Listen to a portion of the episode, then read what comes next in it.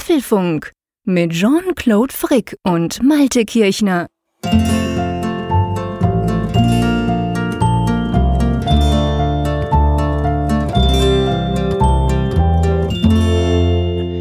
Herzlich willkommen zum Apfelfunk Nummer 74, die Folge nach unserer kleinen Sommerpause, wo wir euch ja zwei Feedback-Folgen um die Ohren gehauen haben. Jetzt sind wir wieder live und äh, direkt dran. Wir, wie immer, ich, der Jean-Claude Frick in Bern und natürlich der liebe Malte an der Nordsee. Hallo. Hallo oder Moin. moin, moin, moin, genau. ja, Vorsicht mit Moin, Moin. Also da müssen wir mal drüber reden. Was, Denn zweimal geht das, nicht? Nee, die Hamburger machen das ja. Die haben das oh. komischerweise irgendwie zu ihrer Identität gemacht, zu ihrer Marke. Aber hier im westlichen Norddeutschland, da sagt man nur einfach Moin, weil die, weil die Menschen hier ein bisschen wortkarg sind. Ja, okay, zwei, zwei sind nicht. Ja, und wir identifizieren Touristen immer damit. Die sagen Moin Moin. Deshalb schreiben wir auch auf die T-Shirts, dann weiß man gleich, wer Tourist ist. Sehr schön, alles klar, okay. Also ich sag mal nur Moin. Das Lustige war ja, wir waren ja beide in den Ferien. Der Malte, der an der Nordsee wohnt, war irgendwo im Wald und der Frick, der in den Bergen wohnt, war irgendwo an der Nordsee. Das war ganz witzig. Und weil Malte ein paar Tage früher heimfuhr als ich, war es mir möglich, über unseren internen Chat-Kanal, über Slack, letzte Woche mal zu schreiben, Gruß von der Nordsee an die Nordsee. Das war echt witzig. ja, Nordsee im Quadrat sozusagen. Genau, ich war zwar in Holland, äh, von dem her gesehen haben wir uns immer noch nicht live getroffen, aber naja, immerhin, das Meer war quasi das gleiche, wenn auch auf der anderen Seite. Ähm, du, ähm, wir haben ein riesen Skript, wenn ich da unsere Themen angucke. Ja. Es gibt doch einiges aufzuarbeiten, oder? Oh ja, es gibt einiges aufzuarbeiten. Ich würde ganz gerne noch eine kurze Anmerkung machen, weil es auch mit dem Apfelfunk verbunden ist und den, den, der Urlaubszeit.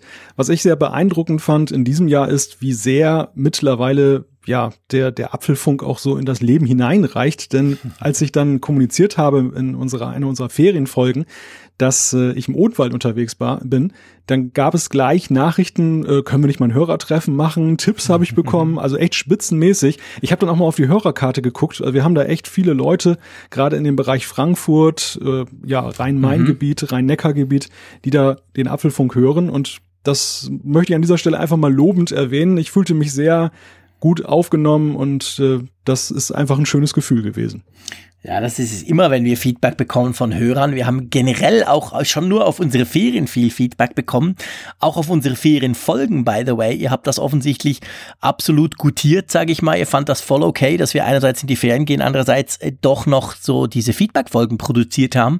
Das hat mich auch persönlich sehr gefreut. Wir haben viel Feedback bekommen, sehr viel auch positives Feedback bekommen. Und ähm, jemand hat uns sogar ein cooles Strandbild geschickt. Ich glaube, das werden wir da mal noch posten, gell, lieber Malte, per ja. E-Mail wo er Apfelfunk in den Sand geschrieben hat. Das war auch ganz, ganz große Klasse, während eben ich in Holland irgendwo am Strand gesessen bin. Ähm, ja, es ist zwar Ferienzeit, aber trotzdem, es gibt doch einiges. Äh, Apple schläft nie oder die Apple News oder die Apple Gerüchte oder was auch immer. Da, da läuft immer einiges, so auch dieses Mal. Und ich würde mal vorschlagen, lass uns mal ganz kurz die Themen anreißen. Wir fangen gleich an mit Ferien oder mit Urlaub. Da gab es nämlich auch so einiges. Ja, du, du spielst an auf das iPhone 8. genau, genau. Also da gab es ja das iPhone 8, äh, diverse Gerüchte, wo wir drüber sprechen werden. Dann ähm, gibt's ganz viel Software. Wenn man konnte und eine schnelle Internetleitung hatte, dann hätte man in den letzten drei Wochen noch einiges runterladen können.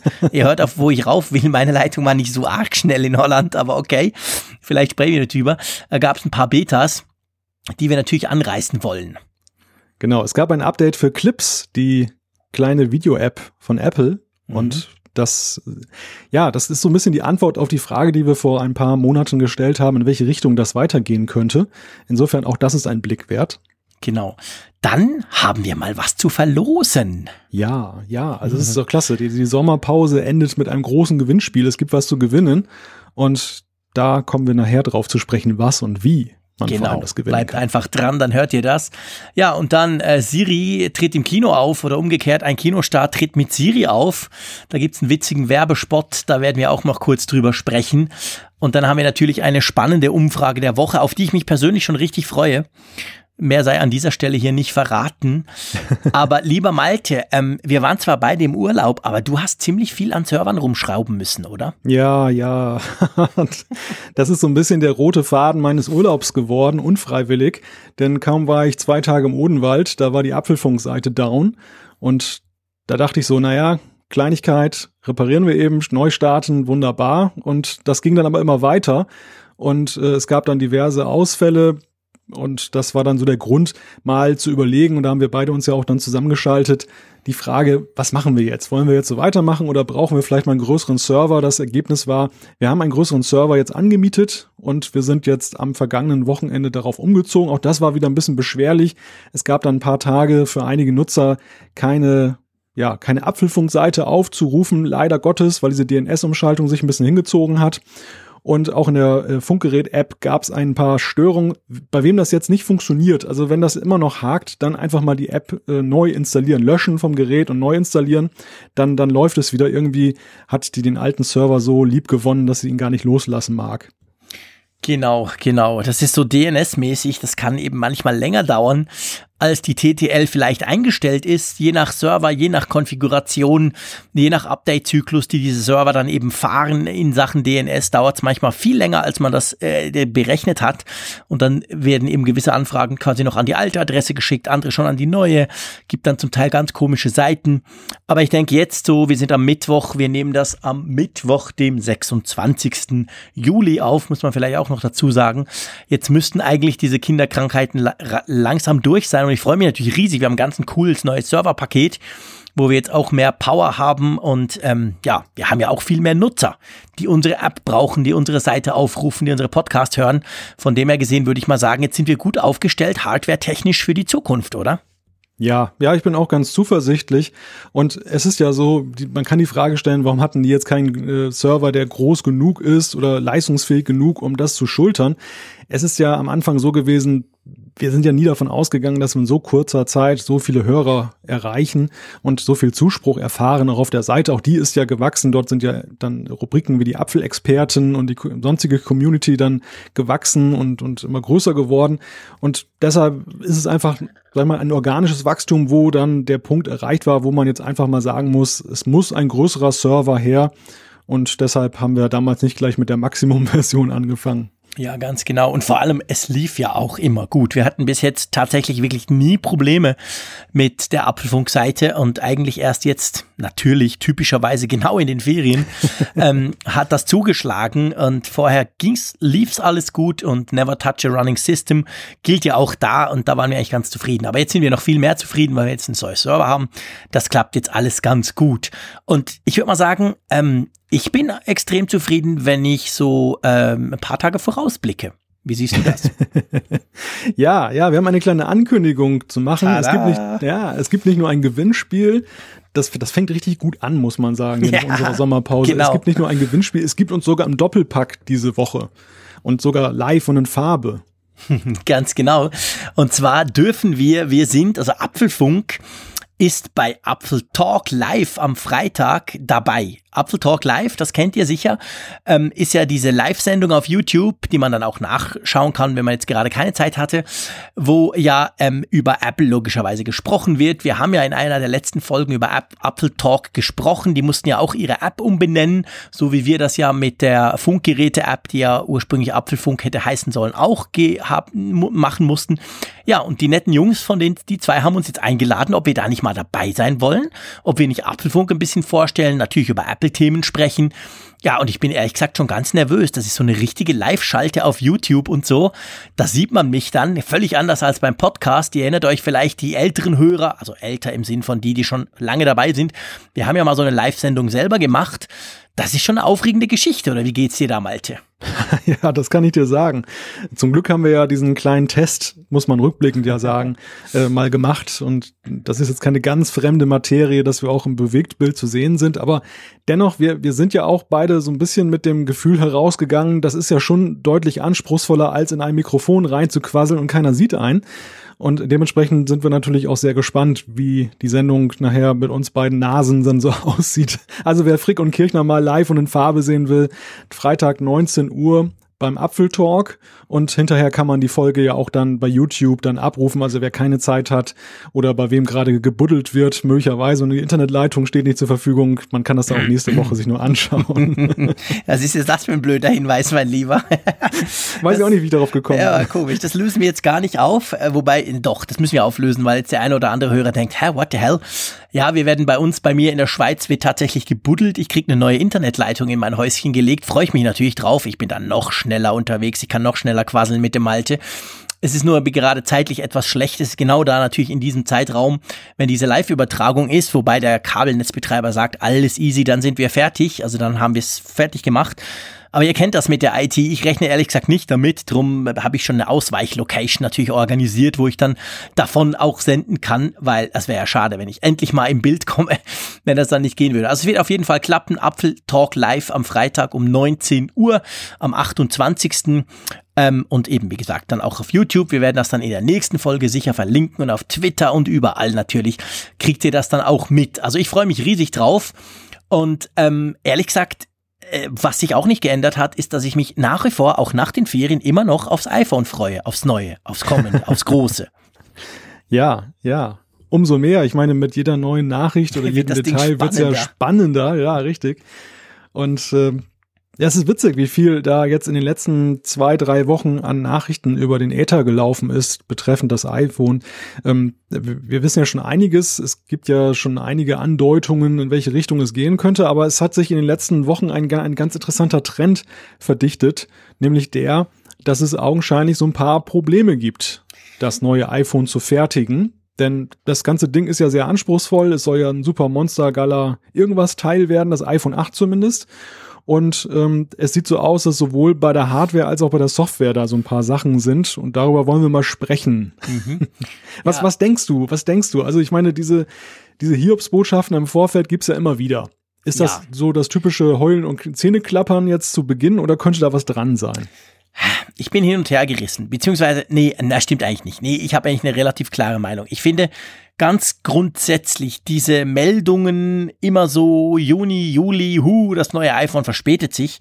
Die kommen ungefähr so regelmäßig wie die Meldung, dass WhatsApp jetzt dann plötzlich kostenpflichtig wird. Also so mindestens einmal im Jahr poppt ja das hoch, einerseits bei WhatsApp, eben auch bei Apple, immer ums neue iPhone und je mehr man dann immer denkt, das wird ja neu und gibt sogar ein neues Design, immer in diesen Jahren, ich habe mal ein bisschen nachrecherchiert, in diesen Jahren, wo man davon ausgegangen ist, dass auch das Design wechselt, also nicht in den S-Jahren quasi, sind diese, sind diese, diese, diese quasi diese Ängste größer, dass man sagt, ah, das wird nicht fertig, das reicht nicht und überhaupt, die kriegen es nicht gebacken, etc. Von dem her muss ich sagen, dass ich ganz grundsätzlich eigentlich dem keinen Glauben schenke, weil bis jetzt doch eigentlich jedes iPhone relativ pünktlich erschien. Dieses Mal denke ich tatsächlich, dass das Gerät eigentlich zum normalen von Apple geplanten wahrscheinlich Mitte September Termin vorgestellt werden wird. Ich denke auch, dass es dann relativ zeitnah in den Verkauf geht. Ich könnte mir aber vorstellen, diese Verspätungen im Moment sieht es ja so ein bisschen in Richtung auch Software aus. Und das kennen wir leider schon vom iPhone 7. Wir erinnern uns, äh, vom iPhone 7 Plus, sorry. Wir erinnern uns, da war ja dieses, dieser Bokeh-Effekt, dieser Portrait-Modus mit dieser Dual-Kamera. Der kam ja dann erst per Update. Man konnte zwar das iPhone 7 Plus schon, weiß ich nicht, Ende September kaufen, aber ich glaube, das Ding kam dann erst Ende Oktober oder so, dass du eben diese Funktion, die ja so groß beworben wurde, auch brauchen konntest. Und da könnte ich mir durchaus vorstellen, dass vielleicht das eine oder andere ähm, softwaretechnisch noch nicht ganz da ist, wo sie es haben wollen. Oder wie siehst du das? Meinst du, dass sich das ganze Gerät verspätet? Ja, rekapitulieren wir vielleicht kurz erstmal für alle, die die Gerüchte nicht so mitverfolgt mhm. haben, was denn eigentlich so Stand der Dinge ist, was erwartet wird hardwaretechnisch. Denn das ist, glaube ich, ein Teil der Antwort. Es ist ja so, dass wir nicht nur ein iPhone 8 erwarten, nach gegenwärtigem Gerüchtestand, sondern es soll ja ein iPhone 7S geben, ein iPhone 7S Plus, also Fortsetzung der bisherigen Designlinie und Gerätelinie. Wahrscheinlich sind die Specs dann noch ein bisschen wieder besser. Vielleicht gibt es ein halbes Megapixel mehr auf die Kamera, einen besseren Prozessor und so weiter.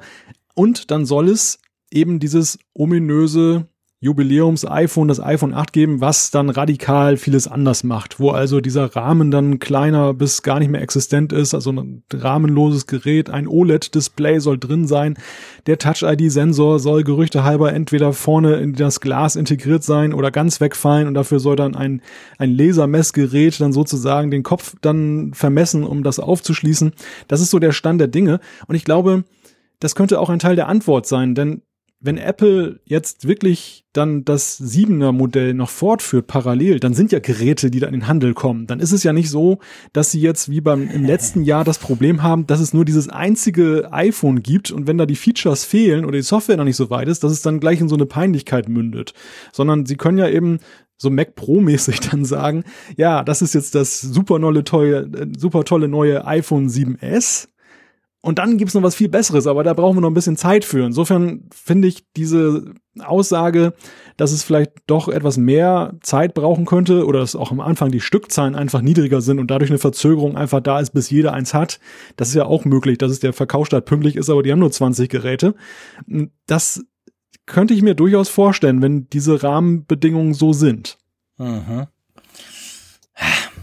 Also ganz ehrlich gesagt, mich interessiert ja ausschließlich das iPhone 8. Also das rahmenlose Ding. Da will ich jetzt niemandem zu nahe treten, aber das iPhone 7S interessiert mich absolut null die Bohne, auch wenn das sicher schön und gut ist, aber äh, das iPhone 8 ist ja der eigentliche Knaller und ich meine, das ist auch für Apple natürlich. Ähm, wenn das iPhone 7S, wenn wir jetzt hier mal so sagen, dürfte wahrscheinlich designtechnisch ähnlich daherkommen wie das iPhone 7, was ja schon aussah wie das iPhone 6S und eigentlich genau gleich aussah wie das iPhone 6. Also das sind dann doch schon einige Jahre, die da ins Land gegangen sind. Ähm, von dem her ist ja das iPhone 8 eigentlich äh, the part to be oder das Gerät, wo wir uns alle drauf freuen und das uns alle auch interessiert.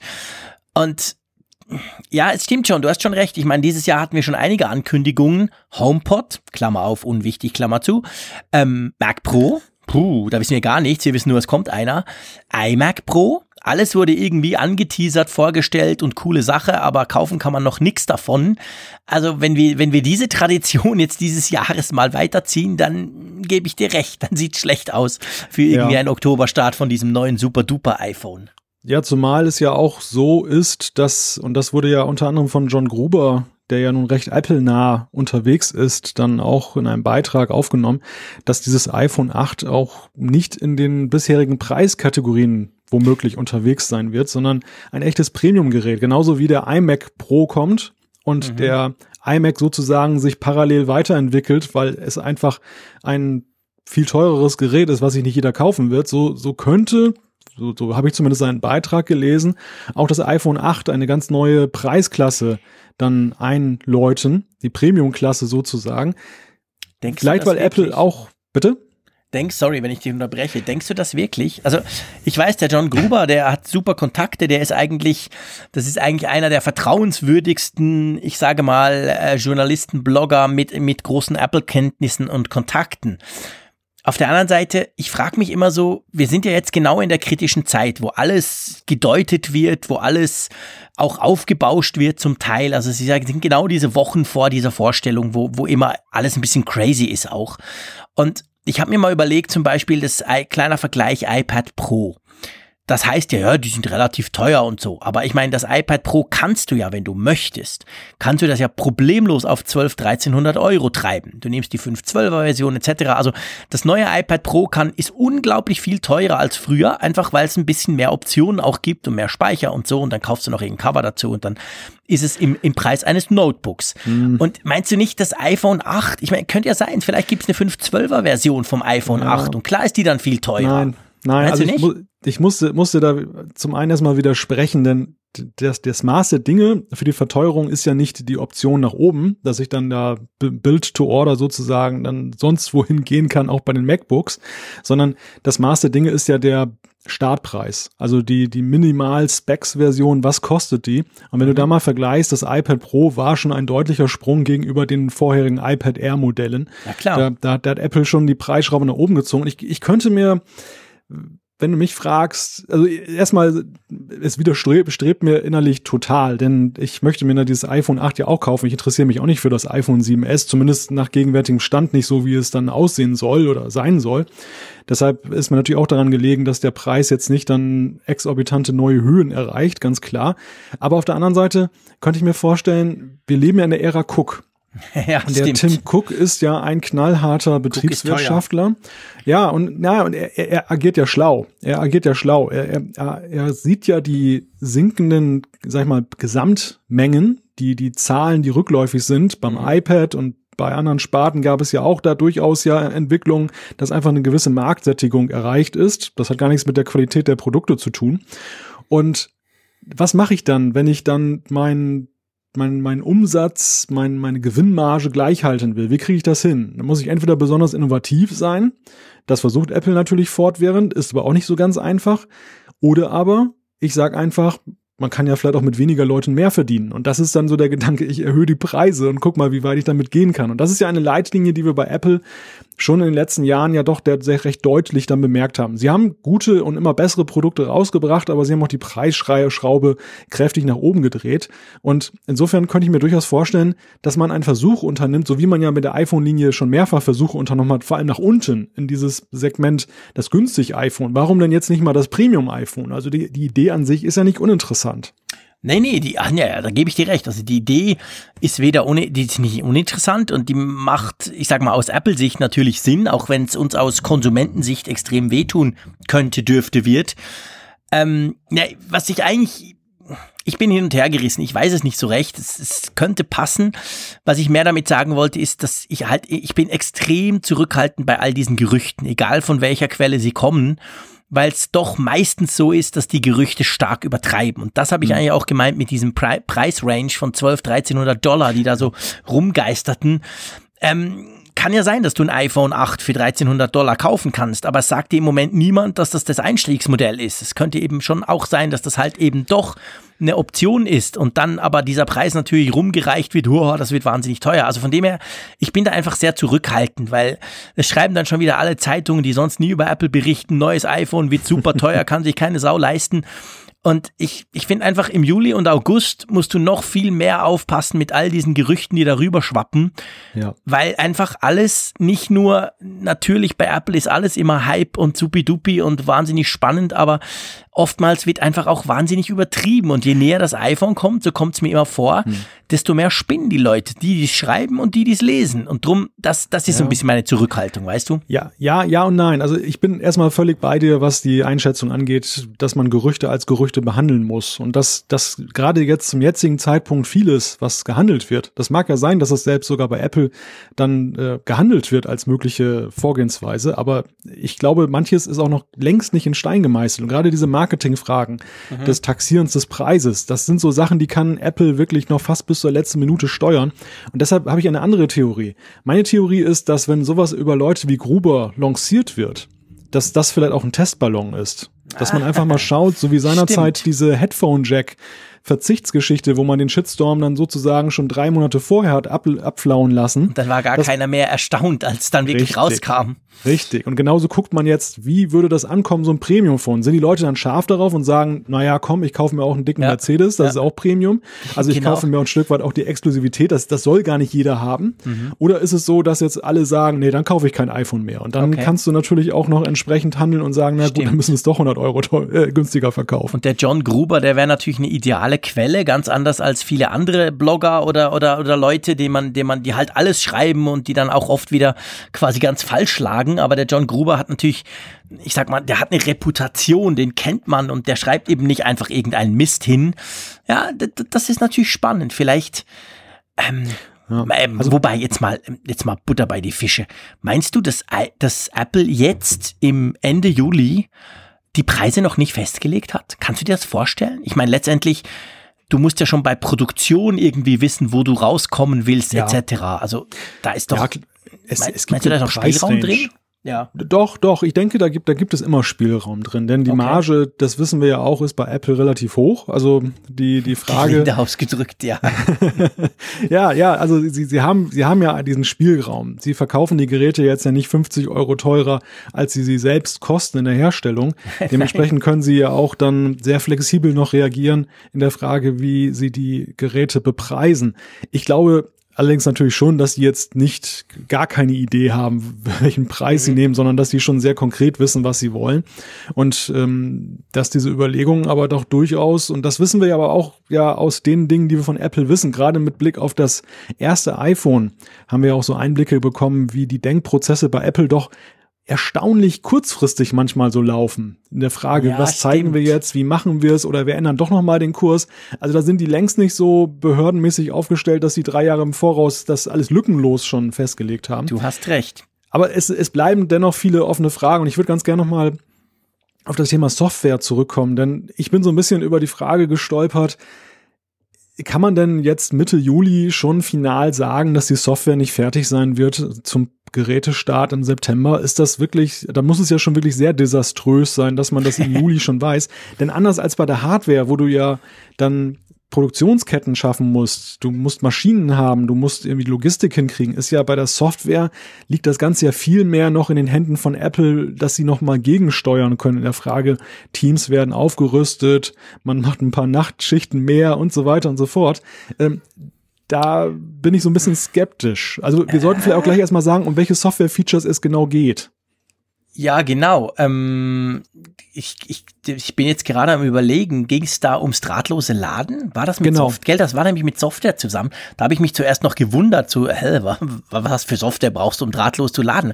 Aber das war so ein Punkt, gell? Man, man geht ja davon aus, das iPhone, das ist etwas, das sind Gerüchte, die es schon länger gibt, dass man das iPhone 8 dann als erstes iPhone drahtlos wird laden können. Und da offensichtlich soll irgendein Problem vorliegen. Richtig. Also es wird, werden zwei Themen gehandelt, bei denen es Softwareprobleme geben soll. Das eine ist, wie du gerade sagtest, das drahtlose Laden.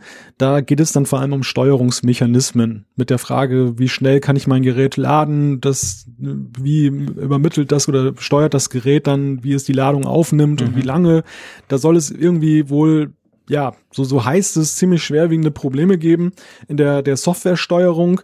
Und das andere Thema, das ist die Touch-ID-Geschichte oder der Touch-ID-Ersatz, besser gesagt, mit der, mit dem Gerücht ja, dass ja eine Gesichtserkennung da anstelle des Touch-ID-Sensors sein soll. Das muss ich sagen, steht ja noch auf viel wackeligeren Beinen als Gerücht, weil ja keiner weiß, ob das überhaupt wirklich so sein wird. Also Genau. weder, ob es diese Gesichtserkennung gibt und ganz neu kam ja wieder, ähm, dass es dann doch angeblich jetzt Apple gelungen sein soll, in das Display einen, einen Touch-ID-Sensor zu integrieren. Dann wäre ja dieses Gerücht belanglos oder falsch.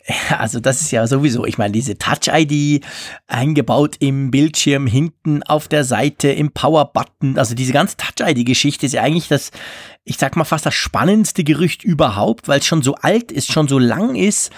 Und eigentlich ist es aber ein Gerücht, wie du es gesagt hast, wo man noch überhaupt nichts weiß. Es ist überhaupt nicht irgendwie, ähm, wie soll ich sagen, äh, untermauert mit irgendwelchen Dingen, sondern ja, man weiß es halt einfach nicht. Und ähm, da hast du recht, da ging es jetzt hin und her. Und bei diesem, also ich frage mich da dann immer, ähm, ich frage mich da dann immer, äh, ob zum Beispiel diese Idee, dass wo man ja den Touch-ID-Sensor haben könnte, eben im Display, wir haben das schon besprochen, ging man davon aus, ja, wahrscheinlich sind sie nicht bereit, die anderen haben es noch nie gemacht und Apple auch nie. hm. Und dann ging es ja hinten, jetzt neuerdings konnte man lesen, vielleicht im Power-Button auf der Seite, so wie das Sony zum Beispiel bei seinen Smartphones schon länger macht und so. Und da frage ich mich manchmal, ist es, ist es, könnte es einfach sein, dass wir da überhaupt keine Infos haben und wir alle, wir als Podcaster, die Blogger, die, die, die Journalisten, wir einfach quasi krampfhaft suchen, ja, wo könnte es denn sein? Weil wir wissen ja, es hat wahrscheinlich keinen Platz unten. Aber vielleicht ist alles ganz anders. Also das mir jetzt so in den Ferien ist mir das so in den Sinn gekommen. Da habe ich das erste Mal was gelesen über integriert im Power-Button. Und dann dachte ich so, ja, Jungs, klar, jetzt habt ihr, bringt das auch noch. Das kam bis jetzt noch nicht, aber wir wissen einfach schlicht und ergreifend überhaupt nichts über diese Touch-ID-Geschichte. Du kannst ja eigentlich alles behaupten. Ich könnte jetzt auch Genau. daherkommen und sagen, der Apple-Analyst Malte Kirchner behauptet, Touch ID wird es als Dongle geben, den man an das iPhone dran macht und dann kannst du da unten aufschließen. Wäre konsequent nach den MacBooks. Steht oder? dann morgen in der Bildzeitung, genau. ja, ja, ja, nee, genau. Ich, ich, das ist genau das. Also der Mechanismus, der funktioniert so ein bisschen. Und ich meine, auch das mit der Gesichtserkennung. Das ist so etwas, überleg dir mal, Touch ID haben wir vorne nicht mehr, hinten wollen wir es nicht, das finden die Leute scheiße, auf der Seite haben wir es noch nie gemacht, wir sind nicht ready für im Display. Ja, was bleibt denn dann übrig? Und dann ist quasi, ja, guckst du so ein bisschen rum, was gibt's denn überhaupt noch? Ah, alles klar, es gibt noch die Gesichtserkennung. Samsung macht das schon. Und dann ist gleich das Gerücht, okay, also Gesichtserkennung. Gesichtserkennung schwierig, wahrscheinlich Softwareprobleme, wahrscheinlich zu spät, okay, Problem. Also ich will damit nur aufzeigen, ihr seht, ich bin heute, ich fahre heute so ein bisschen die Schiene, ach, diese Gerüchte alle, das ist nicht, dass sie mir dass sie mir zu viel werden. Im Gegenteil, ich hatte ja jetzt Ferien, ich bin wieder voll ready für Gerüchte, aber es ist einfach so wahnsinnig schwierig im Moment, irgendwelche Schlüsse daraus zu ziehen, die, ich sage mal, eben vielleicht ein bisschen mehr sind als Gerüchte, sondern vielleicht Analysen. Weil wenn du mich jetzt fragen würdest, gerade in dem Bereich Touch ID, mach mal eine Analyse, wo es hingehen könnte, dann muss ich ganz ehrlich sagen, hey, keine Ahnung, weil wir wissen einfach zu wenig. Ja, und die letzten Produktvorstellungen haben uns ja auch gelehrt, dass die Realität Manchmal dann jetzt doch ist. ja mittlerweile ganz anders aussieht wieder bei Apple, als sie dann von den Gerüchten kolportiert wird. Bei den letzten Produkten mhm. lebten wir noch so in der Vorstellung, basierend auf den Erfahrungen der, der Jahre zuvor, wo ja wirklich lückenlos fast bis zum Verpackungsdesign alles geleakt ist vorher. Und wir haben ja eins gelernt durch das neue iPad Pro, dass eben Apple es wohl doch hingekriegt hat, die, die Geheimhaltung zu mhm. erhöhen. Und das, ich weiß nicht, ob sie es mit Störfeuer machen, dass sie da falsche Gerüchte streuen oder ob ihre interne äh, Ermittlungsabteilung, die da ja wohl sogar mit äh, Sicherheitsleuten besetzt ist, das jetzt einfach hingekriegt hat, da viele Lücken zu schließen. Auf jeden Fall kann man den Gerüchten jetzt nicht mehr, dass man sollte ihnen eh nie bedingungslos trauen, aber äh, man konnte ihnen in diesem Jahr noch nie so wenig trauen wie in den Jahren mhm. zuvor. Ja, genau. Dieses Jahr hat Apple definitiv die ganze Gerüchte-Geschichte viel, viel besser im Griff. Oder sagen wir es anders, sie schaffen es immer wieder eben zu überraschen. Und ich bin ziemlich sicher, dass beim wichtigsten Produkt von Apple mit Abstand, dem iPhone und dann noch dem 10 Jahres Jubiläum Super Duper iPhone, dass Apple da noch viel, viel genauer, da noch mehr quasi versucht hat, diese Gerüchte eben auf irgendeine Art zu unterdrücken, beziehungsweise eben vielleicht zu streuen sogar, damit dann eben die Überraschung doch noch gelingt. Und darum bin ich für einmal bei diesen Gerüchten noch ein bisschen noch skeptischer, als ich das ohnehin schon bin. Also wenn jetzt im September der Touch-ID-Dongle kommt, dann, äh, dann habe ich meine sagen, Reputation. Der Malte hat's gesagt, im Apfelfunk Nummer 74 am 26. Juli. Der Malte wusste das schon. Ja, genau. Dann musst du mir was über deine Quellen verraten. ja, genau. Also ihr seht, liebe Hörerinnen und Hörer, es gibt zahllose Gerüchte, wir wissen nichts, vermuten aber vieles. Das macht es ja letztendlich auch spannend und wir rechnen eigentlich schon noch mit der ein oder anderen Überraschung. Und wir sind aber auch gleichzeitig ganz sicher, dass die Gerüchte weitergehen werden in den nächsten Wochen und Monaten, dass die sich sogar noch aufheizen werden bis zu diesem kolportierten Termin irgendwann dann im September. Ja, wir bleiben auf jeden Fall dran, würde ich sagen, oder? Ja, wir bleiben dran und hoffen natürlich auf dann handfestere Erkenntnisse. Aber ich würde sagen, kommen wir doch jetzt einfach mal zu einem definitiv handfesten Thema, bei dem wir nämlich eine Beta haben. Das ist die nächste, oder das sind die nächsten Softwareversionen. Wir reden ja nicht nur von iOS 11, wir reden hier auch von macOS High Sierra und den weiteren Betriebssystemen. Es hat in der Zwischenzeit weitere Betas gegeben, auch die Public Beta 3 ist das, glaube ich. Die genau. Zahl ist, glaube ich, ein niedriger als die offizielle oder als die ja, äh, Entwickler-Beta. Die, die sind schon mal vier. Genau. Und ja, Jean-Claude, Einschätzung. Was sagst du zur neuen iOS oder zu den neuen iOS Betas? Ja, es ist spannend. Das waren in der, in der Zwischenzeit jetzt, also in den letzten drei, lass mich mal so, eins, zwei, drei Wochen, genau, waren es tatsächlich zwei Betas. Also es kam nämlich zuerst die iOS ähm, 11 Beta 3. Die kam kurz nachdem wir die letzte Folge live quasi Podcast aufgenommen haben. Ich habe sie dann in Holland installiert. Klammer auf, das geht recht lange mit einer langsamen Leitung, Klammer zu. Und dann kam gestern, glaube ich, wenn ich mich nicht ganz irre, oder vorgestern, ja, vorgestern war es, glaube ich. Ich war gerade zurück aus Holland, äh, kam dann die Beta 4 ganz aktuell. Und ich muss sagen, ich habe natürlich die alle mitgemacht, Beta 4 jetzt drauf. Ich habe jetzt mit Beta 4 wieder gewechselt. Also ich muss kurz erklären, ich bin in die Ferien gefahren und ihr werdet es nicht glauben mit meinem iPhone. Ich habe ja im Moment glücklicherweise zwei iPhone 7 Plus hier und auf dem einen ist die iOS 11 Beta immer drauf und auf der anderen eben iOS 10.3 glaube ich. Ähm, und ich bin mit der 10er in die Ferien gefahren, weil mich die iOS Beta, die, die jedenfalls die Zweier, die ich vorher drauf hatte, so genervt hat mit so vielen Lags und da, da hing immer alles und das ging so langsam. Hab ich gesagt, so kann ich nicht arbeiten, beziehungsweise das will ich nicht. Also habe ich es mitgenommen, das alte, habe dann in den Ferien eben nichts gemacht, beziehungsweise habe es dann mal kurz ausprobiert auf dem anderen Phone, das hatte ich natürlich dabei, habe es aber nicht so richtig gebraucht und hatte auch das Gefühl, es sei nicht besser geworden. Aber jetzt, die Beta 4, abgesehen davon, dass einiges so icon-technisch, grafisch geändert hat, was dir sicher besser auffällt als mir, ähm, finde ich jetzt, die läuft also, wenn du mich fragst, sehr, sehr gut. Die finde ich, die läuft jetzt, ich habe jetzt die, meine SIM-Karte wieder gewechselt. Ich bin jetzt wieder auf iOS 11 unterwegs und habe jetzt seit zwei Tagen den Eindruck, das ist schon recht stabil. Das läuft gut, das stürzt nicht ab, das lagt vor allem nicht. Also dieses Stottern, dieses, dieses, dieses Scroll-Stottern, das es manchmal gibt, das nervt mich tierisch. Merke ich, dass ich das irgendwie nicht mehr ertrage. Ähm, also das ist jetzt schon, finde ich, ein recht großer Schritt. Mir kam das als ziemlich großer Schritt vor. Wie, wie ging dir das? Ja, also wir kommen gut voran in, in, der, in dem Beta-Programm. Ja. Ähm, es gibt ja drei Faktoren beim, bei den Betas, bei denen du, an denen du festmachen kannst, wie weit das Produkt ist. Das, das eine ist, du hast es erwähnt, die Animationsgeschwindigkeit ja, genau. oder wie, wie die sich präsentiert. Wenn, wenn die Animation ruckelt, dann ist da meistens noch irgendwas im Speicher, was da nicht dahin gehört. Und ähm, dann, dann wird das noch verfeinert. Der zweite Punkt ist die Feature-Komplettheit. Da ist es ja auch so, dass ja nicht von Anfang an nicht alle Features da sind, sondern dass Apple mhm. nach und nach eben dann noch einige Features ergänzt. Es sind häufig Kleinigkeiten, aber daran fällt es eben auf. Dann, das war ja am Anfang dieser Automodus, der noch gar nicht da war und dann erst mit Beta 2, glaube ich, gekommen ist. Ja. Ja, und das dritte ist halt so die Absturzhäufigkeit. Also wie oft kollabiert mir das iPhone mhm. in unerwarteten Situationen, manchmal auch im Standby. Ähm, das hast du am Anfang auch durchaus mal häufiger, je nachdem. Und ähm, das wird mit der weiteren Verfeinerung der Betas dann halt immer weniger. Was wir jetzt sehen ist, du hast es gerade auch angetönt, dass eben jetzt auch so der, der Design-Feinschliff stattfindet. Dass ja. zum Beispiel jetzt die, das in Beta 4 das Kontakt-App-Icon und das Notiz-App-Icon und selbst das Safari-Icon noch mal ein bisschen wirklich minimalst verändert wurden. Ich gucke mir diese Bilder immer ganz lange an und versuche herauszufinden, was da überhaupt der Unterschied da bin ist. Ich ganz schlecht drin. also beim Kontakt-Icon kannst du es relativ ja, gut sehen, weil stimmt. diese Personen, die da so stilisiert sind, die sind so ein bisschen schwungvoller und moderner geworden. Während beim Safari, ich glaube, da, da reden wir wirklich über Nuancen. Da geht es um Punkte oder etwas. Genau. Ich, ich auch nicht so wirklich. Also das, das ist so der, das Kriterium.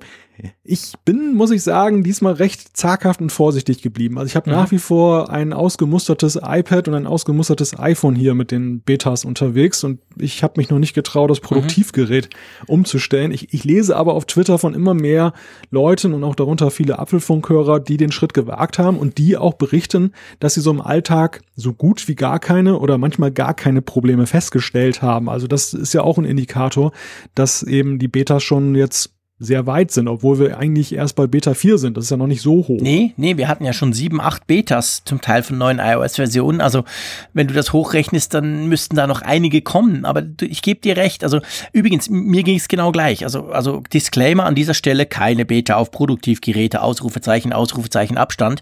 Das gilt natürlich immer noch. Also letztendlich ja, ist man halt mit einer Beta unterwegs. Und wenn ich nicht in der glücklichen Lage wäre, dass ich ein Testgerät von Apple noch da habe, das ich schon lange hätte zurückschicken müssen, aber das ich jetzt missbrauche und iOS 11 drauf teste, dann, dann hätte ich es auch nicht gemacht. Also ganz ehrlich, da muss ich sagen, auf meinem iPhone 7 Plus, das ich wirklich ständig brauche, 20 Stunden am Tag, irgendwas mache drauf, da hätte ich mir nach wie vor keine Beta draufgeknallt, würde es glaube ich auch jetzt noch nicht tun. Was ich gemacht habe, und das finde ich recht witzig, ihr wisst ja, ich habe das iPad Pro und da habe ich mir relativ früh schon, ich glaube, das war schon bei der zweiten Beta, habe ich mir die Beta draufgeknallt. Und ich brauche das iPad Pro inzwischen wirklich als Laptop-Ersatz. Immer mehr merke ich auch, dank iOS 11. Also ich arbeite richtig viel da drauf in Meetings etc. Ich habe das Ding immer dabei, bin super, super happy mit.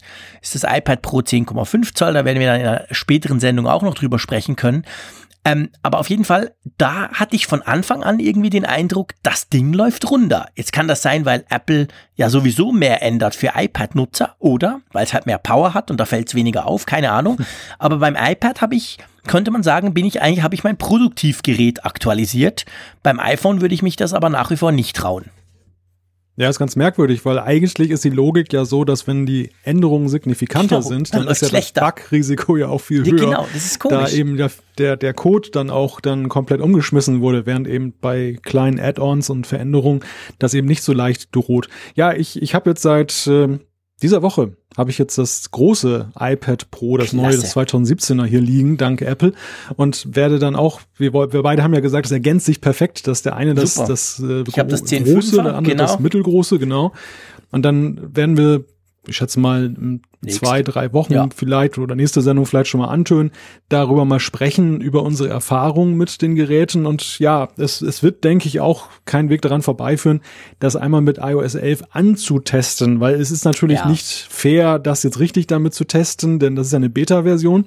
Aber äh, ich glaube, es ist ja sehr wohl im Interesse Apples eben dann eben auch darauf hinzuweisen, dass ja softwaretechnisch, das ist ja die halbe Miete dann das iOS 11 eigentlich die bei diesem neuen iPad. Ja, also ich will nicht vorgreifen, aber das, die neuen iPad Pros noch viel mehr als die alten, aber die, die sind wirklich, da könnte man auch einen Kleber, wenn es ein, ein Windows-PC wäre, hätte es einen Kleber drauf, made for iOS 11.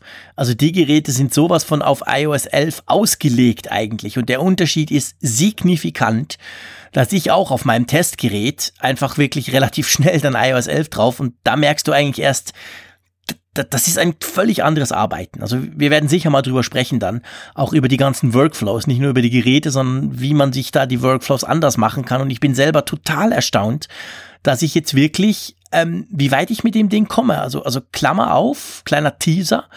Ich habe nach Holland, wir haben immer wahnsinnig viel Gepäck. Wir haben ja Kinder und ihr wisst das, das Auto ist voll.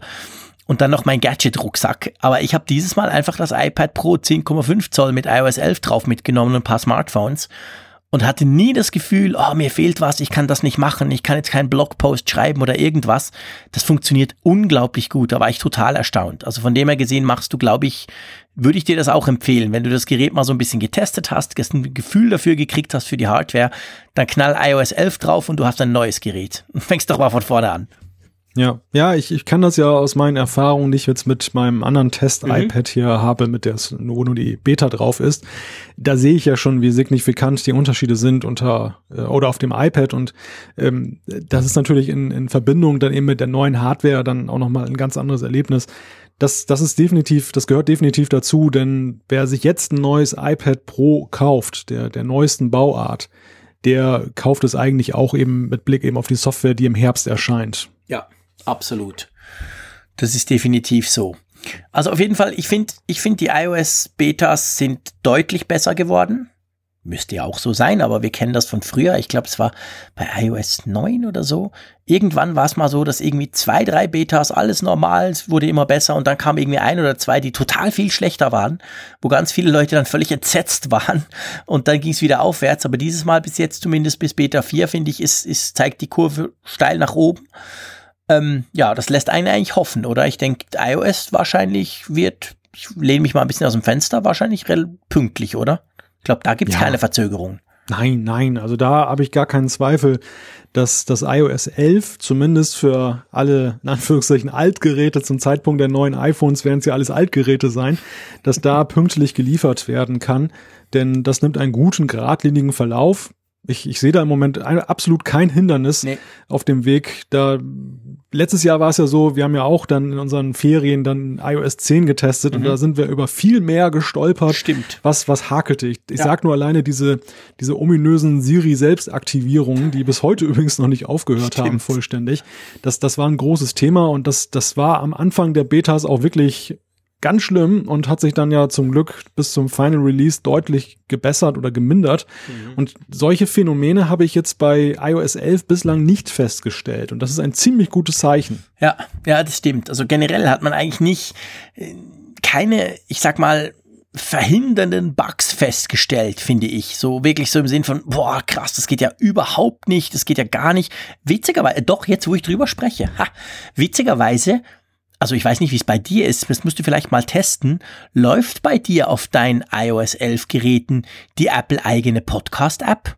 Die läuft bei mir zwar, aber die kann sich nie auf den Store verbinden. Also wenn ich irgendwie mhm. neue Podcasts aktualisieren, also neue Podcasts quasi hinzufügen möchte oder wenn ich eine Statistik gucken will oder so, das funktioniert irgendwie nicht. Und zwar konsequent nicht auf keinem meiner zwei iOS 11 Geräte. Das werden wir jetzt mal gleich hier testen. Ach, genau, wir machen einen Live-Test. Der, der Frick quasselt auch ein bisschen weiter und du probierst das mal aus. Das geht bei mir nicht, weil die Podcast-App wurde ja auch ein bisschen aufgebohrt. Da kommt am Anfang so ein neuer Splash-Screen, der auch so ein bisschen sagt, hey, wir können mehr, du kannst mehr machen, es ist einfacher geworden. Und ich wollte das dann ausprobieren. Ich konnte bestehende Podcasts, die ich sowieso schon im Abo drin habe, hören, das geht. Aber irgendwie neue, quasi das ganze Verzeichnis, das hat bei mir zumindest konsequent die Arbeit verweigert. Ist jetzt nicht so schlimm, ich brauche sowieso eine andere Podcast-App, aber ja, geht es bei dir?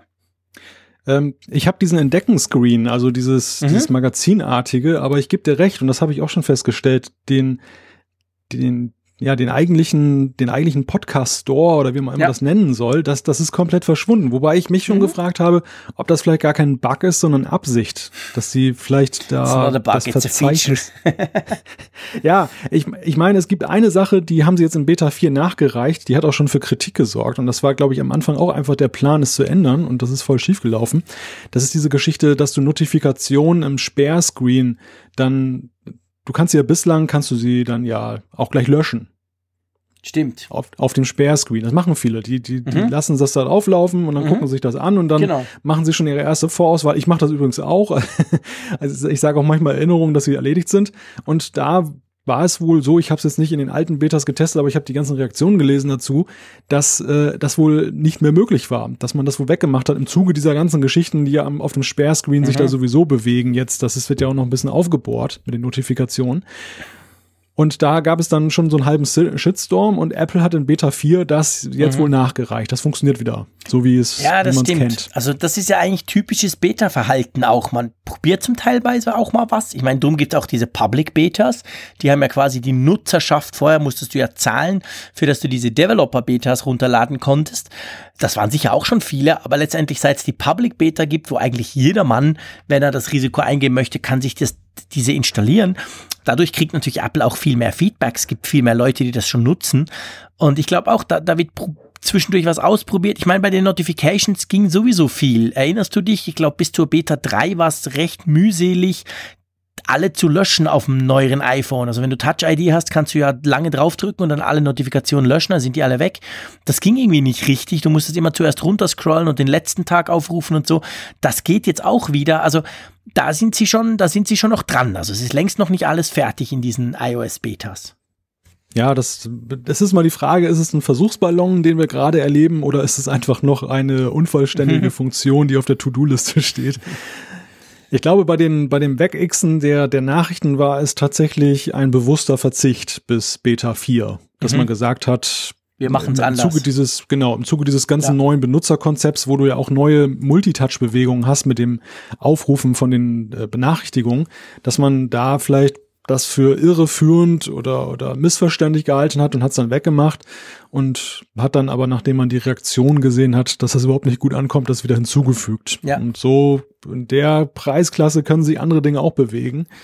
Ja, es, es bleibt spannend. Also mit der Podcast-App, das sehe ich auch so. Wenn, wenn sie das nicht einbauen, diese klassischen Rubriken, diesen klassischen Katalog, den wir bislang haben, dann bin ich wirklich mal gespannt insgesamt, wie sich die Podcast-Landschaft verwandelt. Das sie nicht oder tun. Das, ist, das geht gar nicht. Also offensichtlich ist es so, ich habe gerade gestern eine Statistik gelesen.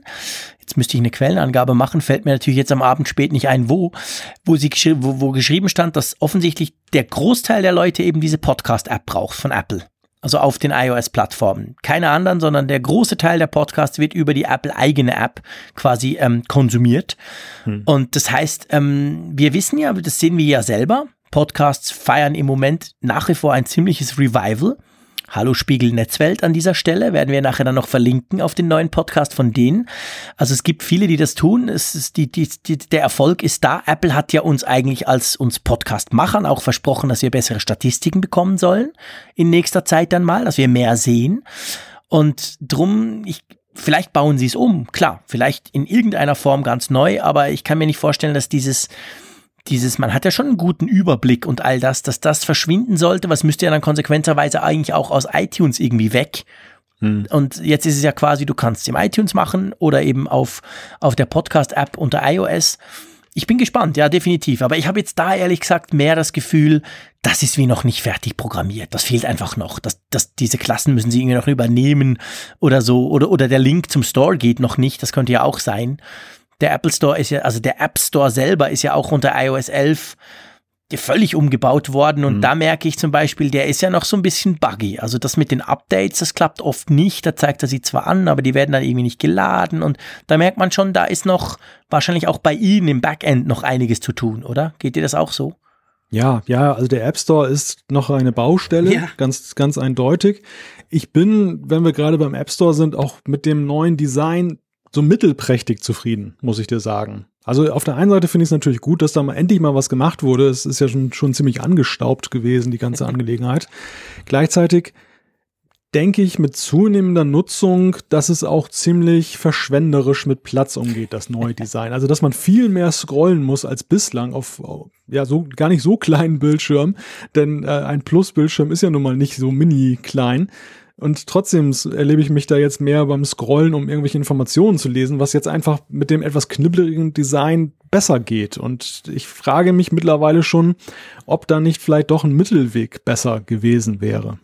Ja, ja, das stimmt. Also ich, ich, ich mag's zwar eigentlich, dieses aufgeräumte, dieses, dieses, überhaupt das neue Design gefällt mir sehr gut, aber du hast gesehen, du hast gesagt, verschwenderisch mit Platz umgehen, das kann man so sagen. Man kann ja auch sagen, schlechte Platzausnutzung. Da gebe ich dir grundsätzlich recht. Da, da fehlt schon, da fehlt schon einiges noch.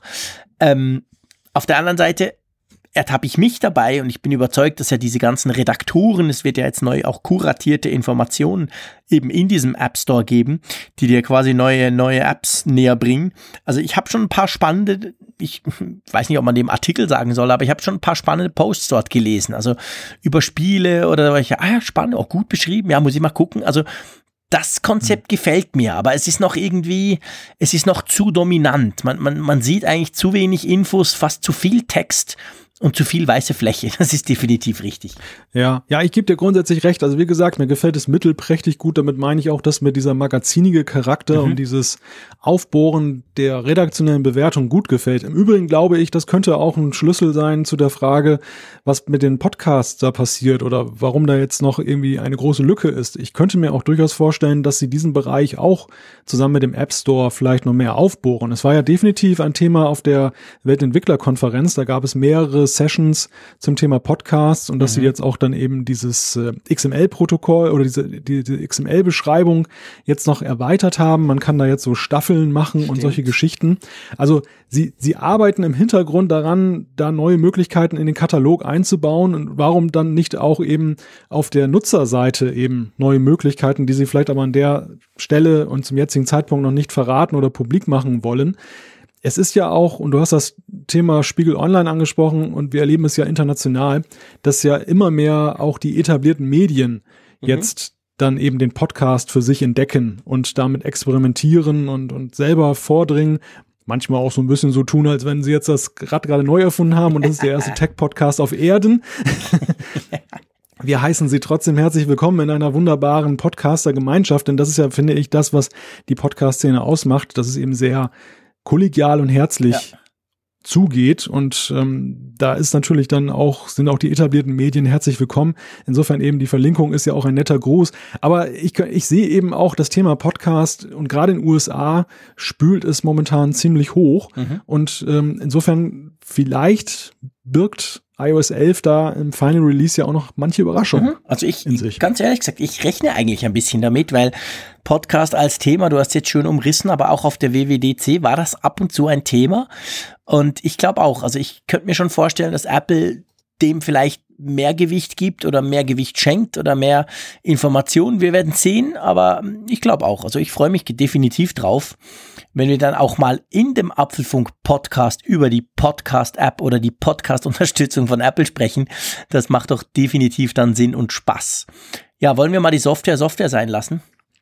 Genau, ich glaube, wir können an WatchOS, macOS und tvOS da relativ schnell auch einen Haken machen, denn da sind, ich weiß nicht, verfolgst du das eigentlich aktiv mit, also auch in dem Sinne, dass du es installierst? Äh, ja, ich habe äh, macOS auf meinem MacBook Pro drauf mit Touchbar und muss sagen, das ging schon von der ersten Beta an sowas von super easy, sauber und also das läuft, das läuft einfach. Also ich habe null Probleme Vielleicht der Akku ein bisschen, aber ich meine, das haben wir auch bei iOS. Mein iPhone hält auch deutlich weniger lang mit der iOS 11 Beta als das andere mit der iOS 10 Beta. Da kann ich es ja schön vergleichen. Die sind genau gleich aufgesetzt. Also das ist ja normal. Aber sonst würde ich mal sagen, auf dem Mac, pff, das Ding läuft. Man merkt eigentlich keinen Unterschied. Also von dem her gesehen, ja, ist okay, aber ist jetzt nicht so, dass ich denke, juhu, zum Glück habe ich die Beta drauf, da habe ich die vielen neuen Features. Da mhm. merke ich nicht viel. Ja, und also Apple TV, also tvOS habe ich nicht probiert. Das war mir zu mühselig, das auf mein Apple TV drauf zu spielen, zumal ich den sowieso selten brauche. Und die WatchOS, da habe ich so ein, ganz ehrlich gesagt, ein bisschen ein gespaltenes Verhältnis zu. Ich habe das auf meiner Apple Watch draufgespielt und das läuft problemlos. Auch da Akkuver Akkuverbrauch wahrscheinlich ungefähr 30 Prozent höher, aber ist ja kein Problem. Aber was ich merke, ist, dass zum Beispiel allein der Update-Prozess, also du musst ja zuerst das iPhone aktualisieren und danach kannst du die Apple Watch App aufmachen und da wird es angezeigt. Das dauert viel länger. Das dauert irgendwie jedes Mal, jedes Update, selbst, selbst wenn es nur 30 Megabyte sind, dauert so eine Stunde, eineinhalb. Und dann rödelt der und macht der und es geht auch relativ häufig schief. Und dann fängst du nochmal mhm. an, dann lädst du nochmal runter, dann startest du die Uhr neu, dann startest du das iPhone neu und irgendwann geht's dann. Also jedes Mal, wenn eine Beta kommt, denke ich so, ah oh Mist, jetzt muss ich wieder WatchOS drauf machen. Und eigentlich lohnt sich's nicht, weil ehrlich gesagt, es ist ja praktisch nichts anders. Das Siri. Watch Face, das nervt mich, weil es bei mir nur die, das Wetter anzeigt. Jetzt habe ich auf jeden, habe ich keine Termine und, und sonst, also da, da ist nicht viel drauf, was, was ich schlau finde. Äh, ja, und die beiden anderen kann man auch nicht brauchen. Also von dem her gesehen sieht dann meine Apple Watch wieder gleich aus wie vorher. Und ich, ich, ich, ganz ehrlich gesagt, ich merke nichts. Das Einzige, was cool, ah, okay, fies. Das Einzige, was cool ist, es gibt eine ganz tolle Funktion, wenn du Musik hörst auf deinem iPhone, egal bei welcher App, und dann die Hand drehst, dann ist, dann merkt die Apple Watch, hey, der hört Musik und zeigt dir eigentlich immer gleich schon mal diese, diesen, diesen Control Screen an, Lautstärke etc. Und das ist sehr praktisch. Du musst ihn nicht suchen. Der ist quasi einfach schon da. Das finde ich, mhm. das ist cool.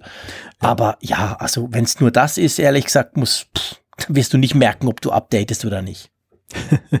ja, dieser Update-Prozess ist in der Tat auch das, was mich davon abhält, an diesem Beta-Programm jetzt teilzunehmen. Mal abgesehen davon, dass die Feature-Dichte nicht so hoch ist. Das Einzige, ist ganz komisch. Ich habe es am Anfang völlig abgelehnt, als ich es gesehen habe, aber vor ein paar Tagen hat der Raphael Zeyer, glaube ich, ja, aus der Schweiz. Lieber Kollege von mir vom Tagesanzeiger. Genau, hat, hat da ein Tweet abgesetzt, da war dann dieses psychedelische oder wie das heißt, äh, Watchface zu sehen. Er schrieb da irgendwie drüber sinngemäß, dass das ziemlich cool ist und ich, ich muss ihm recht geben, ich fand es auch ziemlich cool auf einmal und dachte, hm, das bist du vielleicht doch mal Watches Beta. Total witzig, lieber Malte, dass mir ging's genau gleich. Ich habe ja, glaube ich, in einer der vor, vor, vor, vorletzten Folgen über dieses psychedelische, musst du zuerst LSD einwerfen, damit du siehst, dieses komische Watchface gelästert. Und ich habe dann dem Raphael, den ich wirklich sehr gut mag, der auch ein absoluter Uhrenfreak ist, by the way, und ähm, inzwischen ein großer Apple-Kenner und Nutzer, obwohl er früher immer auf Android unterwegs war, Klammer zu. Aber der hat das dann geschrieben und dachte ich so, hä? Der schreibt doch sonst nicht solchen Mist. Und habe es dann auch mal wieder ausprobiert. Ähm, ja, es hat was. Also wenn man so das erste Mal sieht an der WWDC, dachte ich auch so, hey, was zum Geier habt ihr geraucht, um sowas zu programmieren? Wer braucht das? Es ist recht cool, vor allem diese verschiedenen Farben und du kannst ja diese Bilder hinterlegen, die quasi dann umgebaut werden eben in Farben. Also, das ist nicht so schlecht. Vielleicht liegt es daran, dass wir jetzt so ein bisschen relaxed sind und dann sind wir so genau. im passenden Mood. Und Wahrscheinlich. Vorher waren wir einfach im Alltagsstress, da hat das überhaupt keinen Platz gehabt. Und jetzt so in den Ferien können wir, können wir gemütlich genau ja was dazu trinken ja. und so, so, so wird es sein. Aber äh, also Wunsch für WatchOS 5 möchte ich an dieser Stelle mal formulieren, neben der Entwicklerschnittstelle für die Watchfaces, dass da eben dann auch externe Watchfaces angeboten werden können, wünsche ich mir ganz klar eben auch einen schnelleren Update-Prozess. Ich habe es jetzt gesehen bei dem ganz normalen, offiziellen, freigegebenen äh, Stable Stimmt, Release. Ja, genau. Genau, äh, dieses WatchOS oh, 3. Punkt, mit ganz vielen Zahlen. Mhm, genau. Auf jeden Fall, das, das, das war auch so ein Mini-Update und das hat ungelogen wieder eine Stunde da Ja. rumgerödelt und vor allem der Bootprozess der Uhr ist ja auch noch so elendig lange genau. Bis man die mal wieder benutzen kann. Das hat mich dann gleich wieder eine Stehstunde gekostet, weil ich nämlich um 10 vor irgendwas dann die Uhr da gestartet habe und ich konnte dann diese Stehminute nicht dann da verbuchen. Hat mich sehr geärgert. Also das, das ist ganz klar ein Wunsch für die Zukunft. Ja, definitiv. Da gebe ich dir vollkommen recht. Das ist irgendwie noch, das ist noch nicht ausgereift und ich verstehe auch nicht genau, also ob es am Prozessor liegt, aber am Bluetooth kann es eigentlich nicht liegen. Andere Uhren aktualisieren viel, viel schneller. Ähm, also von dem her gesehen, da könnte man mal noch was dran machen. Aber ja gut. Äh, übrigens, wenn wir schon so ausführlich über Software und Betas sprechen, wir müssen, du hast recht, ich meine, es gab ja noch ganz offizielle. Ich nehme an, die meisten Hörer werden ja die normalen, in Anführungszeichen 10.3 irgendwas drauf haben auf dem iOS und so. Es gab ja, wann war das? Vorgestern? Gab es ja eine ganz offizielle äh, Update. Nee, das ist schon ein paar Tage her. Update-Runde, gell? Und zwar Ja. 10.3.3, Drei meine ich. genau, 10.3.3 bei iOS. Und ich möchte jetzt diesen, diesen Moment nutzen, um da kurz zu sagen, liebe Leute, haut das drauf, wenn ihr nicht sowieso eine Beta habt, aber das ist ganz ein wichtiges Update. Da wurden nämlich ganz, ganz üble Sicherheitslücken geschlossen. Richtig. Also es ist kein Release, wo man jetzt hinterher irgendwelche coolen neuen Features entdeckt oder eben eine veränderte Optik vorfindet, sondern das ist eine ziemlich lange Liste von ziemlich heftigen Sicherheitslücken, die von Apple geschlossen wurden. Ich meine, 10.3.3 ist auch ziemlich lange im Beta-Test gewesen. Ja. Also das äh, hat man wirklich gründlichst dann auch eben getestet zusammen mit den Entwicklern. Und ähm, das ist wirklich nur jedem anzuraten, das sofort schnellstmöglich zu installieren. Auch für macOS übrigens, da ist ja auch ein, ein Mhm. Update herausgekommen, das auch eine ähnliche Liste von Sicherheitslücken schließt. Also das ist wirklich ganz wichtig. Das, das sind so Dinge, da können Leute wirklich euren Mac oder euer iPhone, ja, fernsteuern oder sonst was mitmachen, was unterschieben. Ja, das ganz sollte übel. man Also unbedingt. direkt, eigentlich direkt aus dem WLAN raus konnte man da also richtig üble Sachen machen. Von dem Ja. her gesehen, ähm, ja, das ist wirklich wichtig, dass man das, dass man das aktuell hält. We weißt du, was ich mich gefragt habe? Mhm. Ich, ich habe mich gefragt, ob das vielleicht mit diesen NSA-Enthüllungen irgendwas zu tun hat. Also ob Ja. das vielleicht so das Ergebnis ist, genauso wie ja eben, das haben wir ja nun mit WannaCry und an- per anderen äh, Stimmt. Trojanern erlebt, die ja auch bei Windows entsprechende Lücken genutzt haben, die publik geworden sind, dass eben auch Apple dann daraus eben seinen Nektar gezogen hat, eben Sicherheitslücken zu entdecken und zu schließen und dass das eben jetzt so das kulminierte Update dann ist, was dann eine ganze Reihe von Lücken, weil das sind ja schon signifikante Dinge. Also ich sag mal, Größenordnung oder, oder Lücken dieser Größenordnung hast du ja eigentlich in, in einer in, größeren Abständen, dass du ein Ja. Update hast, wo dann gleich fünf, sechs, sieben, acht Stimmt. davon geschlossen werden, das ist schon bemerkenswert. Ja, das ist wahr. Du hast recht. Also die, Rele die Release Notes waren nicht nur lang, sie waren eigentlich erschreckend. Also ich habe das durchgelesen und dachte, boah, krass, meine Güte, was wäre möglich gewesen, quasi per WLAN irgendwie mein iPhone zu übernehmen, etc. Ähm, ja, du hast recht. Also es könnte natürlich sein, dass das quasi so eine ein, ein Abfallprodukt ist aus diesen ganzen Enthüllungen raus, dass man gemerkt hat, ups, wir haben da ein gröberes Problem im iOS und das jetzt behoben hat. Bei Mac ja genau das gleiche, du hast recht. Also das ist auf jeden Fall ein wichtiges Update. Ihr kriegt zwar nichts dafür, im Sinn von keine Features, es ist nicht irgendwie schneller, besser oder irgendwas, aber ihr habt ein sicheres Gefühl. Und lieber Malte, wollen wir die Überleitung gleich nutzen? Ja, aber wir müssen noch über Clips, glaube ich, kurz sprechen. Oh ja, stimmt, da gab's ja was, genau. Kurz Brauche und ich nie die App. Klammer zu. Leg los. Brauchst du nie. Ich Nein. dachte gerade, dass du davon begeistert bist. Denn äh, als wir darüber gesprochen haben damals, da, da war, hatte ich so mitgenommen für mich, dass, dass du weitaus aufgeschlossener gegenüber Clips bist, als ich das bin. Ich hatte ja, glaube ich, mich nicht so durchweg positiv dazu geäußert. Also Clips hat ein Update bekommen und Apple hat auch ziemlich deutlich dafür die Werbetrommel gerührt. Es gab dann auch ein Press Release dazu. Man kann jetzt unter anderem Disney- und Pixar-Charaktere da in seine kleinen Videofilmchen einbauen. Das Ganze ist ganz niedlich. Ich habe das mal mit Minnie Maus ausprobiert. Die tanzt dann so auf der Schulter rum, wenn du willst, und macht so sonstige Späßchen. Und es gibt grafische Überlagerungen und so weiter. Unterm Strich muss man sagen, ist es einerseits vertieft Apple hier die Zusammenarbeit mit Disney und Pixar weiter. Das erleben wir auch bei der Watch. Aktuell bei WatchOS 4 gibt's ja auch neue Watchfaces mit Pixar-Geschichten und da das jetzt nicht viele Watchfaces sind, die dazukommen, ist es ja schon ziemlich bedeutungsvoll. Und ähm, zum anderen lässt sich hier ganz klar feststellen, der Trend Snapchat so ein bisschen zu Leibe zu rücken, vertieft sich hier ja. Ja. Das stimmt. Und ich muss vielleicht kurz dazu sagen, ich finde die App nach wie vor spannend. Definitiv. Sie ist teilweise sehr elegant. Gewisse Dinge, finde ich, löst sie eleganter als Snapchat, Instagram und all die anderen, wo du solche kleinen Stories machen kannst. Ich stelle einfach für mich fest, und darum habe ich so dieses Salopp, brauche ich nicht reingeworfen am Anfang, äh, dass ich nicht so, ich, ich bin ich mache gerne YouTube-Videos, keine Frage, finde ich total cool. Aber ich mache nicht gern diese Kurz-Mini-Clip-Dinger mit irgendwie eben hier noch ein bisschen was auf der Schulter und noch ein Smiley im Kopf etc. und irgendeinen Filter drüber. Ich poste entweder irgendwelche Bilder, ich schreibe einen Text dazu oder ich mache mal ein YouTube-Video. Aber dieses, dieses, ja, ich sag's mal, dieses Snapchat-like, dieses Snapchat-ähnliche, diese Art, da merke ich, bin ich, ich sag's mal ganz salopp, wahrscheinlich einfach zu alt für. Ich finde das weder spannend noch sehr interessant, noch irgendwie, ich sehe keinen Sinn für mich, warum ich jetzt, wenn ich was, ich bin ja sehr mitteilsam auf Social Media, so ist es ja nicht, aber ähm, nee, drum brauche ich das nicht. Also das ist etwas, ich brauche eben auch diese ganzen Filter, Instagram, Snapchat-Geschichten, brauche ich alles nicht. Äh, weil ich finde eigentlich, das, was ich sagen kann, kann ich anders sagen. Aber vielleicht ist das eine Alterserscheinung, was auch immer, aber das heißt nicht, dass die Clips-App an und für sich nicht cool ist, die ist super, aber für mich persönlich sehe ich da eigentlich keinen Workflow. Ja, ja, ich denke, wir beide sind ja auch erwiesenermaßen nicht unbedingt die Zielgruppe dieser App. Wir alten Säcke. Es ist, es ist schon festzustellen, ich habe ja am Anfang gezweifelt, ob das irgendwie ein Zweig ist, auf dem Apple sich da bewegt, ähm, der zukunftsträchtig mhm. ist oder der wirklich jetzt eine größere Zielgruppe jetzt erreicht. Ich stelle aktuell fest, wenn ich mir Facebook ansehe, dass diese Clips, die da eben da veröffentlicht werden, Facebook forciert das ja auch momentan ja. sehr stark, dass das doch deutlich zunimmt. Ich ja. bin da überhaupt gar kein Fan von, also mich nervt dieser Blödsinn eher, mhm. weil es finde ich schwieriger wird, dann noch Informationen zu konsumieren, wenn das jetzt alles noch so in irgendwelchen Filmchen da ja. verpackt ist.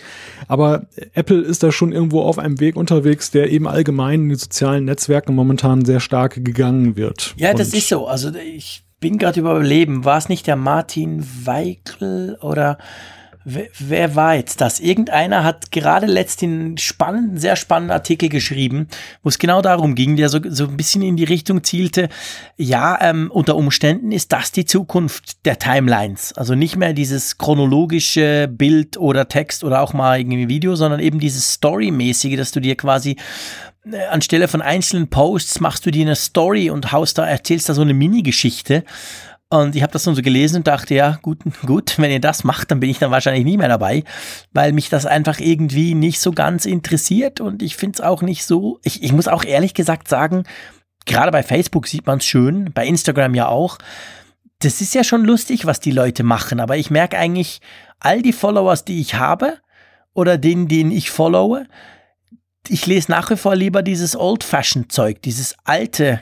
Art. Ich finde eigentlich die Stories selten wirklich erhellend. Ich finde selten da was drin, wo ich jetzt denke, wow, das ist jetzt aber cool. Also auch, auch bei den anderen finde ich, sage ich jetzt mal, also bei dem Content, den ich konsumiere, finde ich es auch unnötig. Nicht nur, dass ich es nicht mache, sondern ich, ich brauche das auch nicht zum Sehen eigentlich. Ich, ich sage jetzt mal was ganz Hartes und Böses an der Stelle. Hm? Der, der intelligente Content der wechselt zunehmend zu Twitter.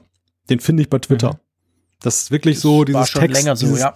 ja, es ist nichts Neues, es ist jetzt nicht eine signifikant neue Entdeckung, da gebe ich dir recht, aber ich, ich, ich stelle das immer heftiger fest mhm. jetzt mittlerweile, Facebook favorisiert in zunehmendem Maße den Videocontent. Ja. Das ist ja auch klar zu sehen. Auch wer ein Nachrichtenportal oder eine Seite betreibt, stellt relativ schnell fest, dass er von seinen Abonnenten einen Bruchteil nur noch erreicht, wenn er ein Bild oder einen Text postet. Mhm. Aber eben alle und noch viel mehr, wenn er ein Video reinstellt, egal wie schwachsinnig es ist. Mhm. Und ähm, das, das forciert natürlich so eine, eine Entwicklung. Und das ist einfach ein Trend. Ich weiß nicht, ob das ein Trend ist, der sich etabliert und oder ob das jetzt so ein, so ein Zeitgeistphänomen ist und dann geht's wieder woanders hin. Aber ähm, Twitter kann man einfach wesentlich besser lesen und, und ist informativer ja. zunehmendem Maße. Und ich stelle auch fest, dass auch das Publikum sich immer mehr dorthin Klar. bewegt. Und das auch im, auf dem europäischen Kontinent. In Amerika ist ja Twitter sowieso schon lange eine Größe. Und ähm, das äh, ist schon interessant, wie da die mhm. Schere aufgeht zunehmend. Das stimmt. Ich meine, man könnte letztendlich das Ganze zusammenfassen. Da sind wir beileibe nicht die Ersten, die das merken oder die das feststellen, aber man könnte so ein bisschen, das ist die Snapchatisierung der sozialen Medien eigentlich. Und gerade Facebook hat sich ja schon länger den Hauptfeind und die Hauptkonkurrenz Nummer eins ist eben Snapchat und ist nicht Twitter oder Google Plus oder irgendein anderes Social Network, sondern eben ganz klar Snapchat, die ja mit diesen Filmchen und dem ganzen Zeug eigentlich angefangen haben. Und wenn man sieht, mit welcher atemberaubenden Geschwindigkeit der Mark Zuckerberg eben Features von Snapchat bei sich überall einbaut, und die werden ja offensichtlich auch genutzt, ähm, ja, dann geht's in diese Richtung und ich gebe dir absolut recht. Bei mir persönlich heißt das dann tatsächlich, dass ich das dann eben weniger brauche. Ganz einfach, weil es mich nicht interessiert. Ja. Ja. Ja, mal schauen. Mal schauen, wo das hingeht. Aber ähm, ich würde sagen, wir wären langsam bereit, um eine kleine Verlosung zu machen. Eine große genau. Verlosung. eine große Verlosung. Erstes Gewinnspiel. Ja. Also wenn, wenn wir was verlosen, machen wir es richtig. Aber da, da setzen wir uns jetzt da Lorbeeren auf den Kopf, die wir eigentlich gar nicht äh, verdienen.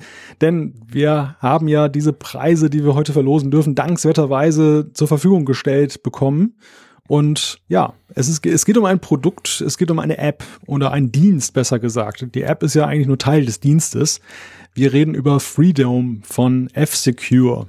Genau, und vielleicht erinnert ihr euch, wir haben einige Folgen zurück ja mal so ein bisschen über überteuerte Apps gesprochen. Wir sind dann irgendwie auf so angebliche VPN-Apps, die wahnsinnig viel Geld kosten und nichts bringen, gestoßen. Und dann hat uns ein netter Mensch von F-Secure geschrieben, ja, großes Problem, aber es gibt natürlich auch Software, die sinnvoll ist und hat dann seine Software eben dieses Freedom vorgeschlagen. Wir haben dann zurückgeschrieben, ja, dann lass uns mal testen. Und er war wirklich total cool, hat uns gleich damit ausgestattet. Und wir haben das jetzt ein paar, ich glaube, es sind schon fast zwei, drei Monate, oder? Ich weiß gar nicht, wann das war.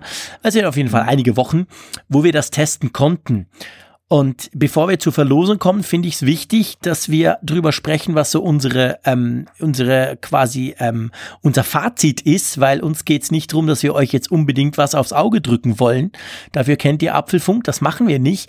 Aber wenn uns was selber überzeugt und wir dann auch noch netterweise angefragt werden, ob wir nicht ein bisschen was verlosen wollen, dann sieht das eben anders aus. Du hast Freedom auch getestet.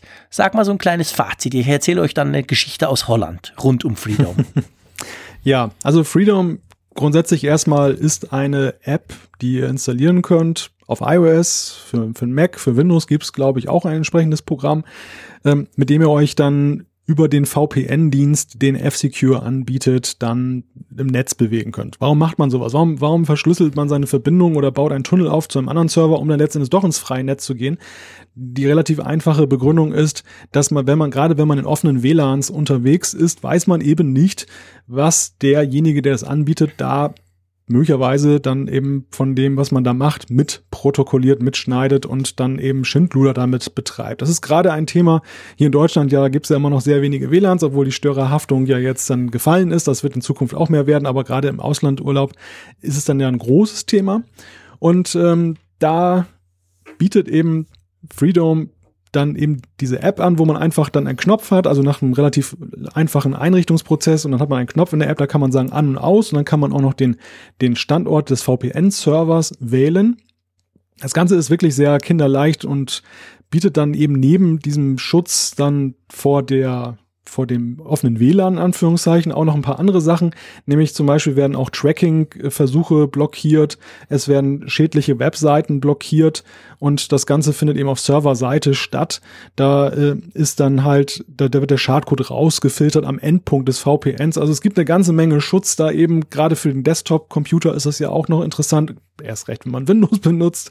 Also eine ganz interessante Sache. Und das, das Testfazit von meiner Seite ist, neben dem einfachen Handling, dass ich tatsächlich in vielen Situationen ein deutlich besseres Gefühl hatte. Auch in mein, meinem Urlaub jetzt hatte ich ein äh, offenes WLAN in der Ferienwohnung, das ich genutzt habe. Und da habe ich mich dabei ertappt, wie ich Freedom immer eingeschaltet habe, weil es mir einfach ein gutes Gefühl gab zu wissen, da ist jetzt einfach ein Partner am Ende der Leitung, über den man geht und dem muss ich zwar vertrauen, aber das ist eben nicht, ist nur einem nur einer und nicht dann irgendwie hunderte, wenn ich dann diverse WLANs nutze. Und ähm, ich habe auch ein paar Messungen dann vorgenommen, um mal zu gucken, wie inwieweit das denn die die Geschwindigkeit des Surfens dann reduziert. Es ist schon so, dass gerade wenn man in schnellen Netzen unterwegs ist, es manchmal eben dann doch dafür sorgt, dass eben der Downstream dann nicht ganz so hoch ist. Aber ich war doch einigermaßen baff und erstaunt, wie gut man man dann doch da eben auch dann eben seine Daten übertragen kann, also ohne jetzt dann eben das Gefühl zu haben, man ist mit der ISDN-Leitung unterwegs. Das ist ganz genau, wenn ich jetzt hier mal einhake, ein Punkt, der mich auch wirklich erstaunt hat, es ist ja oft so, diese VPNs, es ist ja jetzt nicht nur so, dass nicht, es gibt ja nicht nur F-Secure, es gibt noch viele andere. Und oft ist es dann aber so, dass man halt schon, ich sag mal, Sicherheit gegen Geschwindigkeit tauscht und dass es dann deutlich langsamer ist zum Teil.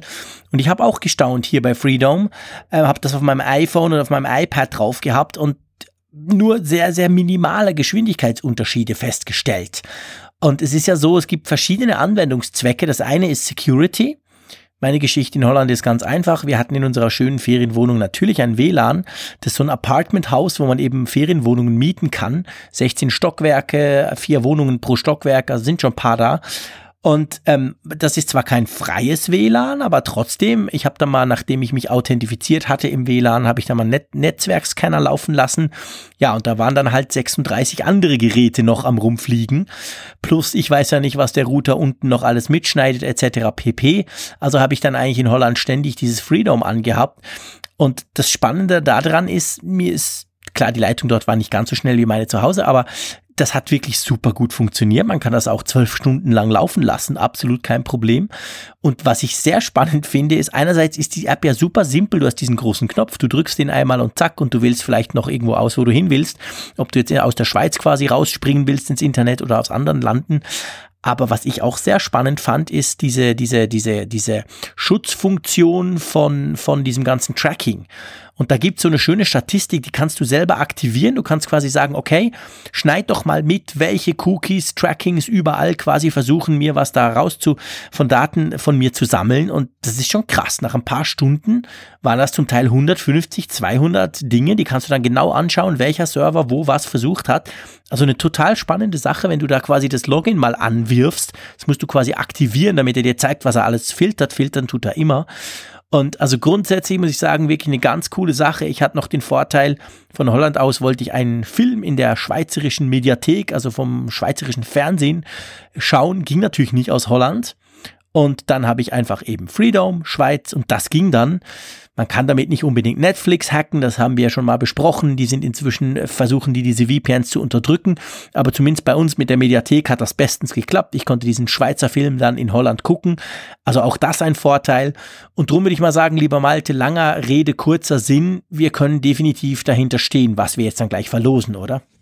Ja, ja, also mich hat Freedom schon sehr überzeugt und gerade eben für Außeneinsätze oder eigentlich vor allem für Außeneinsätze. Mhm. Ich, ich, was mir so fehlt, aber das, das ist eben auch programmtechnisch schwer darzustellen mit den Möglichkeiten, die iOS bietet, ist, ähm, dass es vielleicht noch gut wäre, dass man eben nicht den An- und Ausknopf benutzen muss, wenn man eben zu Hause ist. Weil ich zu Hause will mhm. ich es eigentlich nicht laufen lassen, da, da will ich mein pures Netz haben, ich ja. vertraue mir selber.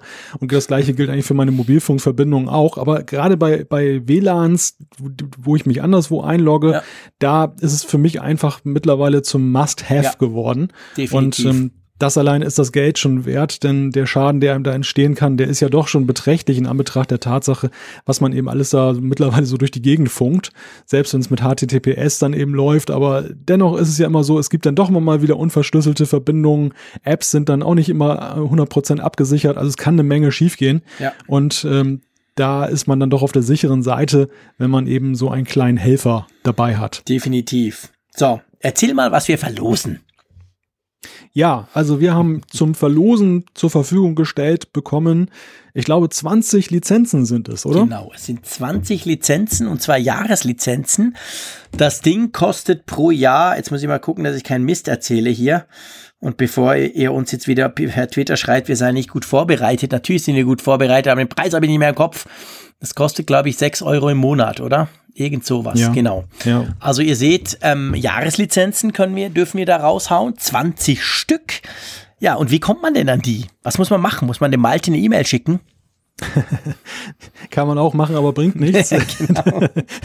Die, das ist ein ganz interessanter Weg, den wir da zusammen mit F-Secure gewählt haben. Die Jungs und Mädels von F-Secure haben eine wunderbare Facebook-Seite, die wir verlinken über die Show Notes. Und dort macht ihr einfach einen Beitrag auf. Dort schreibt ihr einfach das Catchword, das Gewinnwort Apfelklasse. Ich wiederhole nochmal Apfelklasse zusammengeschrieben. Und Ihr müsst noch einen Link auf den Apfelfunk dazu machen. Also www.apfelfunk.com. Jetzt haben wir auch eine wunderbare neue Seite, die dann den Zugriffen standhält. Genau, das musste natürlich zuerst der Server aufgerüstet werden, bevor wir das hier raushauen durften. genau. Und äh, dann seid ihr mit dabei, dann seid ihr in der Lostrommel und am Ende wird dann halt, werden dann halt die 20 glücklichen Gewinner ausgelost und per persönlicher Nachricht dann informiert.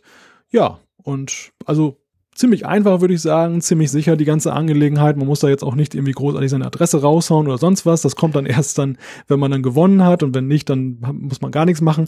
Also das äh, ist eine schöne Sache und ja, toi toi toi, würde ich sagen. Genau, würde ich auch sagen. Also ähm, F-Secure Facebook-Page, ähm, dann Apfelklasse als quasi Keyword und eben den Link auf apfelfunk.com und dann werden die lieben Leute von F-Secure euch entsprechend benachrichtigen, wenn ihr gewonnen habt. Freut mich sehr, finde ich cool, dass wir auch mal sowas verlosen dürfen hier im Apfelfunk. Das ist definitiv eine Premiere in der 74. Sendung, das ist ganz cool. Und wie gesagt, wir finden das auch ganz spannend, das ist eine echt coole Software. Auch wenn ihr nicht gewonnen habt, dann schaut euch das doch mal an, das finde ich lohnt sich definitiv. Kurzer Disclaimer, der Rechtsweg ist natürlich ausgeschlossen und Einsendeschluss ist in einer Woche. Genau. Das stimmt, ganz, ganz wichtig. Dankeschön, lieber Malte. Ähm, genau, ihr habt jetzt genau eine Woche Zeit, das zu machen und dann wird das dann quasi geschlossen, dieser Wettbewerb. So, bevor wir zur Umfrage der Woche kommen, die wir ja jetzt mal ganz lange laufen haben lassen. Wir haben die nämlich über unsere Ferienfolgen quasi laufen lassen. Und da gibt's natürlich auch eine neue. Gibt's noch eine ganz witzige Sache, die sich um Siri dreht. Und ich sage ganz ehrlich, der erste Teil interessiert mich weniger, aber der zweite finde ich total spannend. Der erste Teil ist ein Siri-Werbespot. Kommen wir gleich dazu. Und dann schreibt mir der Malte in unser Skript rein, Erkenntnisse zu Siri von Malte, Stichwort Katze. Da bin ich natürlich extrem gespannt drauf. Aber lass uns zuerst mal, was hat Kino und Siri, was machen die zusammen? Ja, äh, es gibt ja den Schauspieler The Rock, Dwayne Johnson, glaube ich, mit Originalnamen. Genau.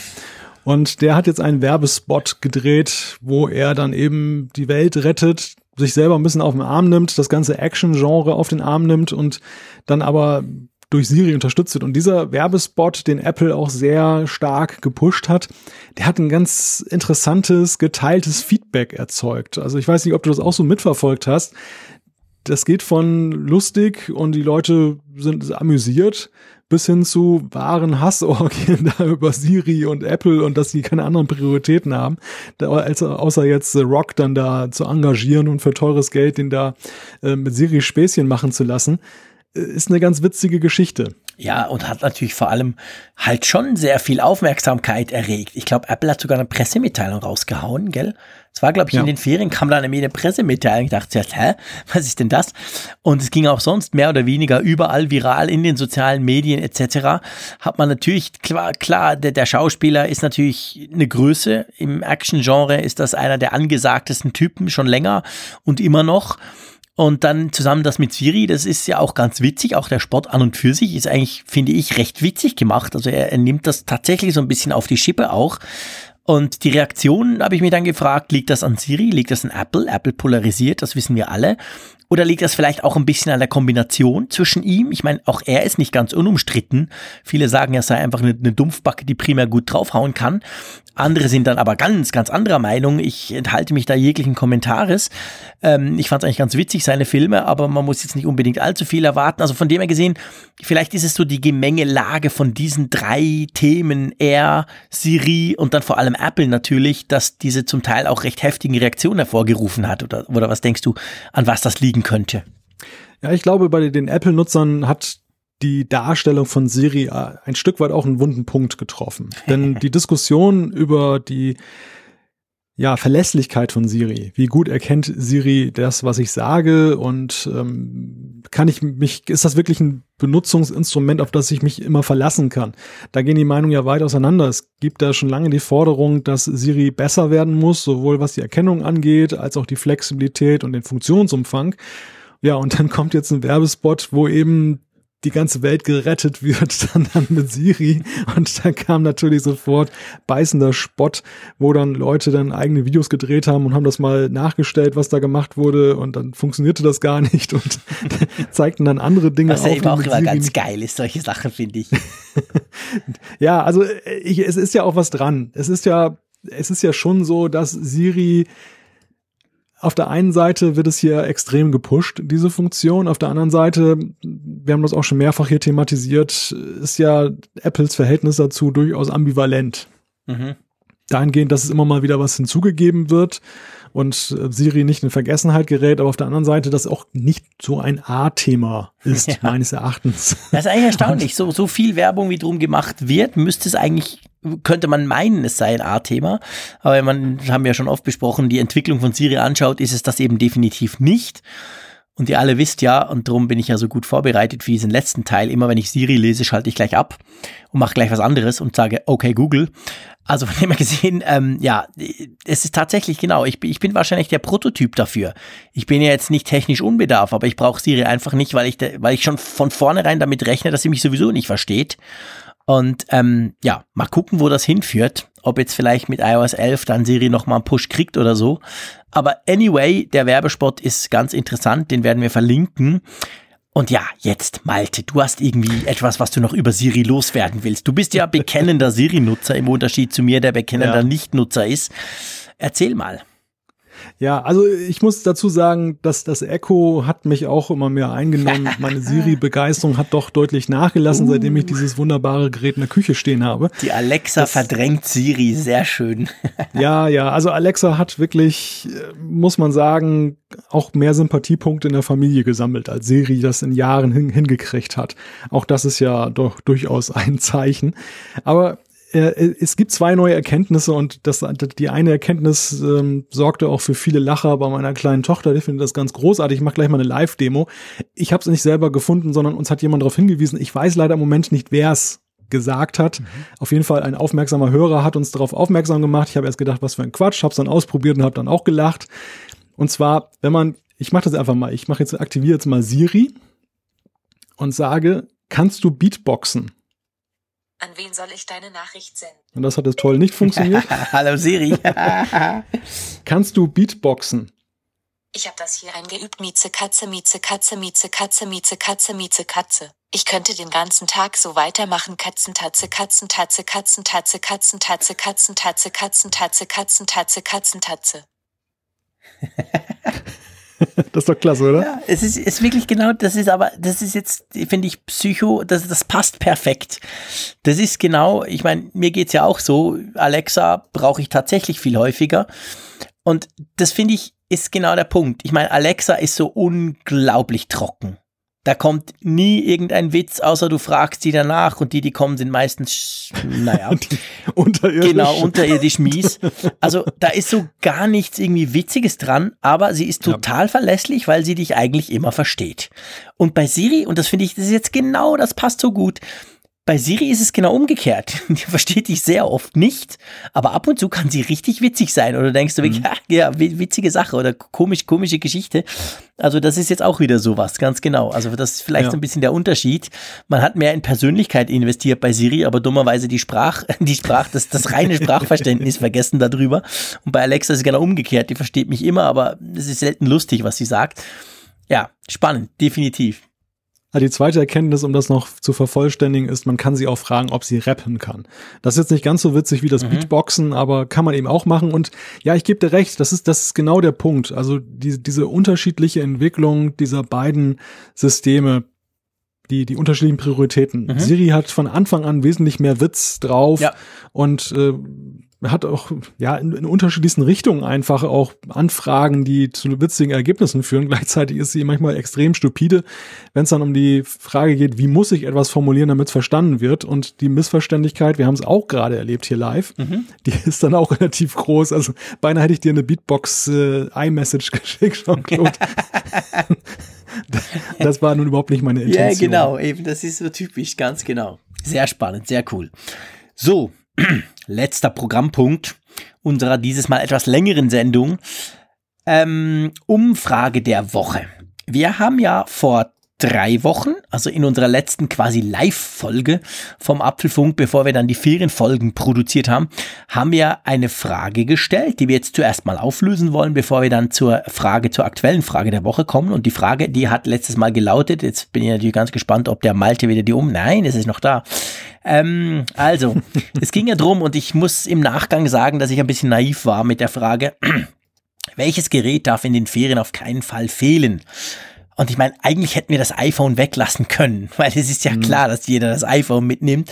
Drum hat das iPhone auch mit überwältigenden 78,1 Prozent gewonnen. Klar, logisch. Aber wenn wir das jetzt mal weglassen im Sinn von, ja klar, das iPhone ist sowieso dabei, dann haben doch immerhin 1650 Teilnehmer mitgemacht. Und dann gab es einen, wie ich finde, recht interessanten, ja, man könnte sagen, Kampf um den Rang 2, nämlich das iPad mit irgendwie 8,4 und die Fotokamera mit doch immerhin noch 7%. Die haben sich so ein bisschen ähm, gerangelt und alles andere war dann eigentlich ziemlich heftig unter ferner Liefen, oder? Mhm, ja, ja, ja, genau. Dann kommt auf Platz 4, muss ich gerade mal hier blättern, mit 2,2 Prozent, genau, der E-Book-Reader. Dann haben wir da das Laptop mit 1,4 Prozent und dann geht's munter weiter mit sonstiges Smartwatch und der Navigationssystem auf 0,8 Prozent. Genau, das ist quasi inexistent. Hättest du gedacht, dass quasi eigentlich gleich viele Leute in die Ferien, zwar die Frage, was nehmt ihr mit in die Ferien, eine Kamera mitnehmen wie ein iPad? Erstaunt dich das? Also ich hätte jetzt gedacht, die meisten lassen das iPad zu Hause. Oder liege ich da völlig falsch?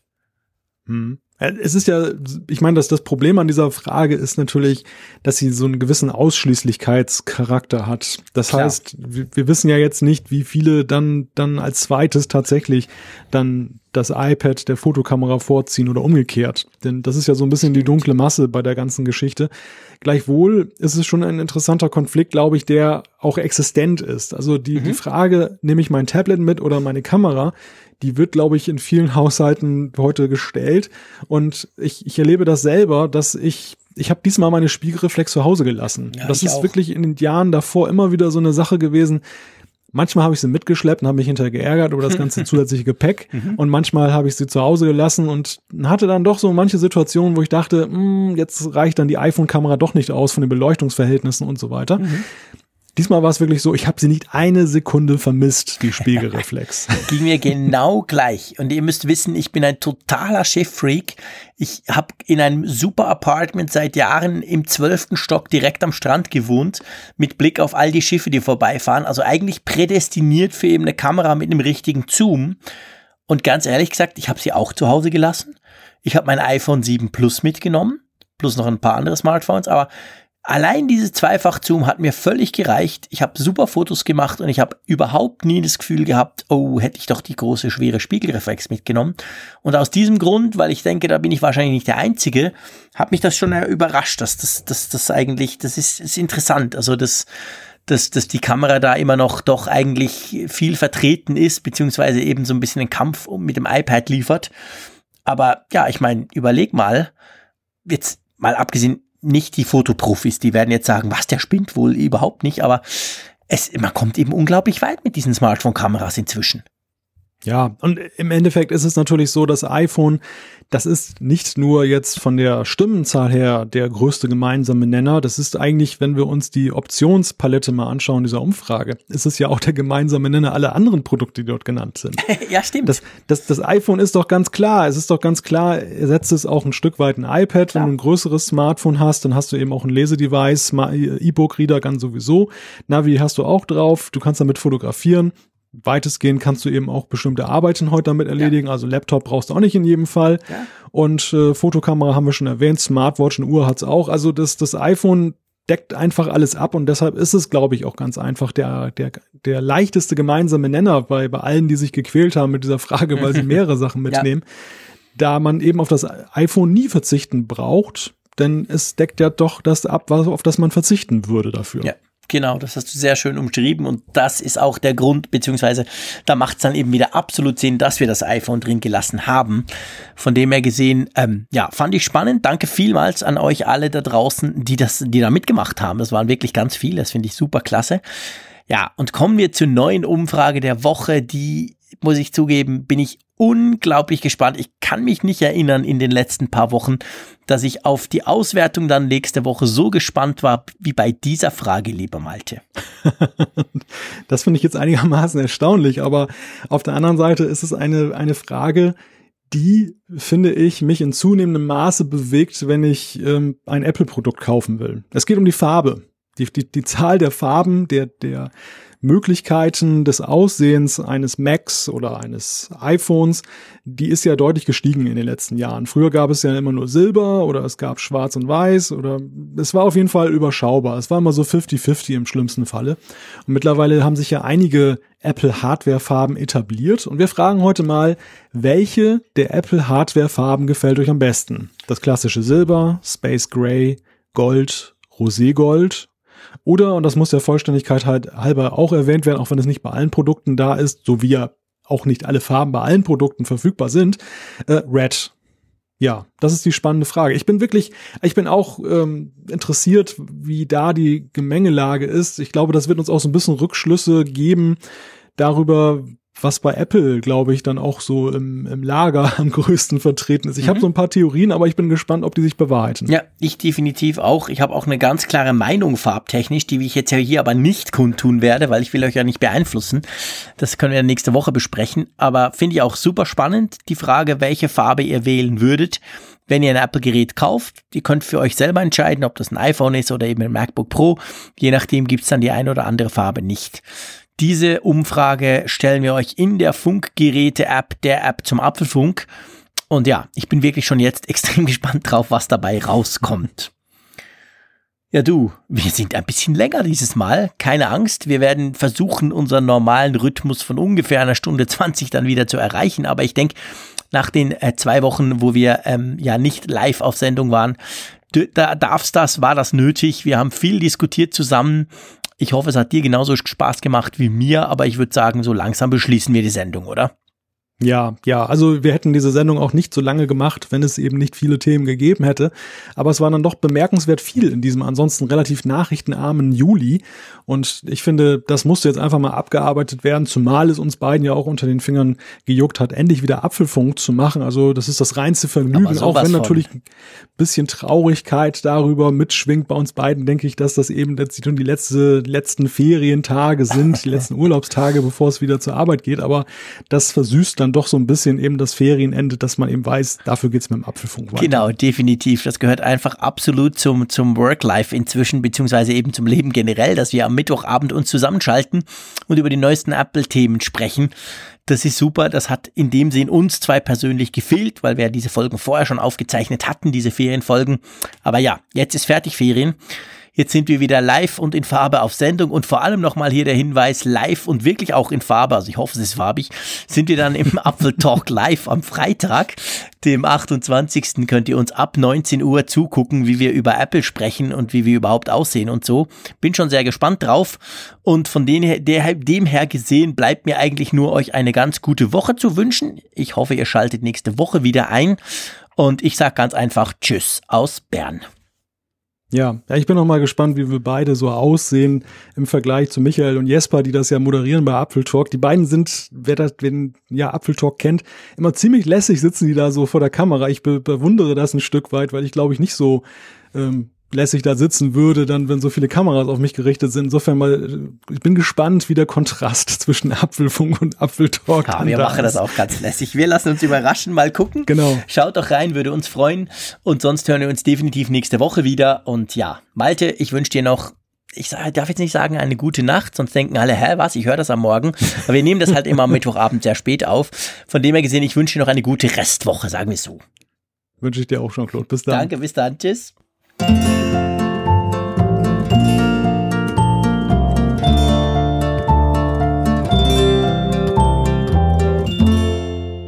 Alle Folgen im Überblick, Neuigkeiten per Push-Nachricht, Umfragen und die Hörerkarte, dies und mehr in Funkgerät, der App zum Apfelfunk. Kostenlos im App Store.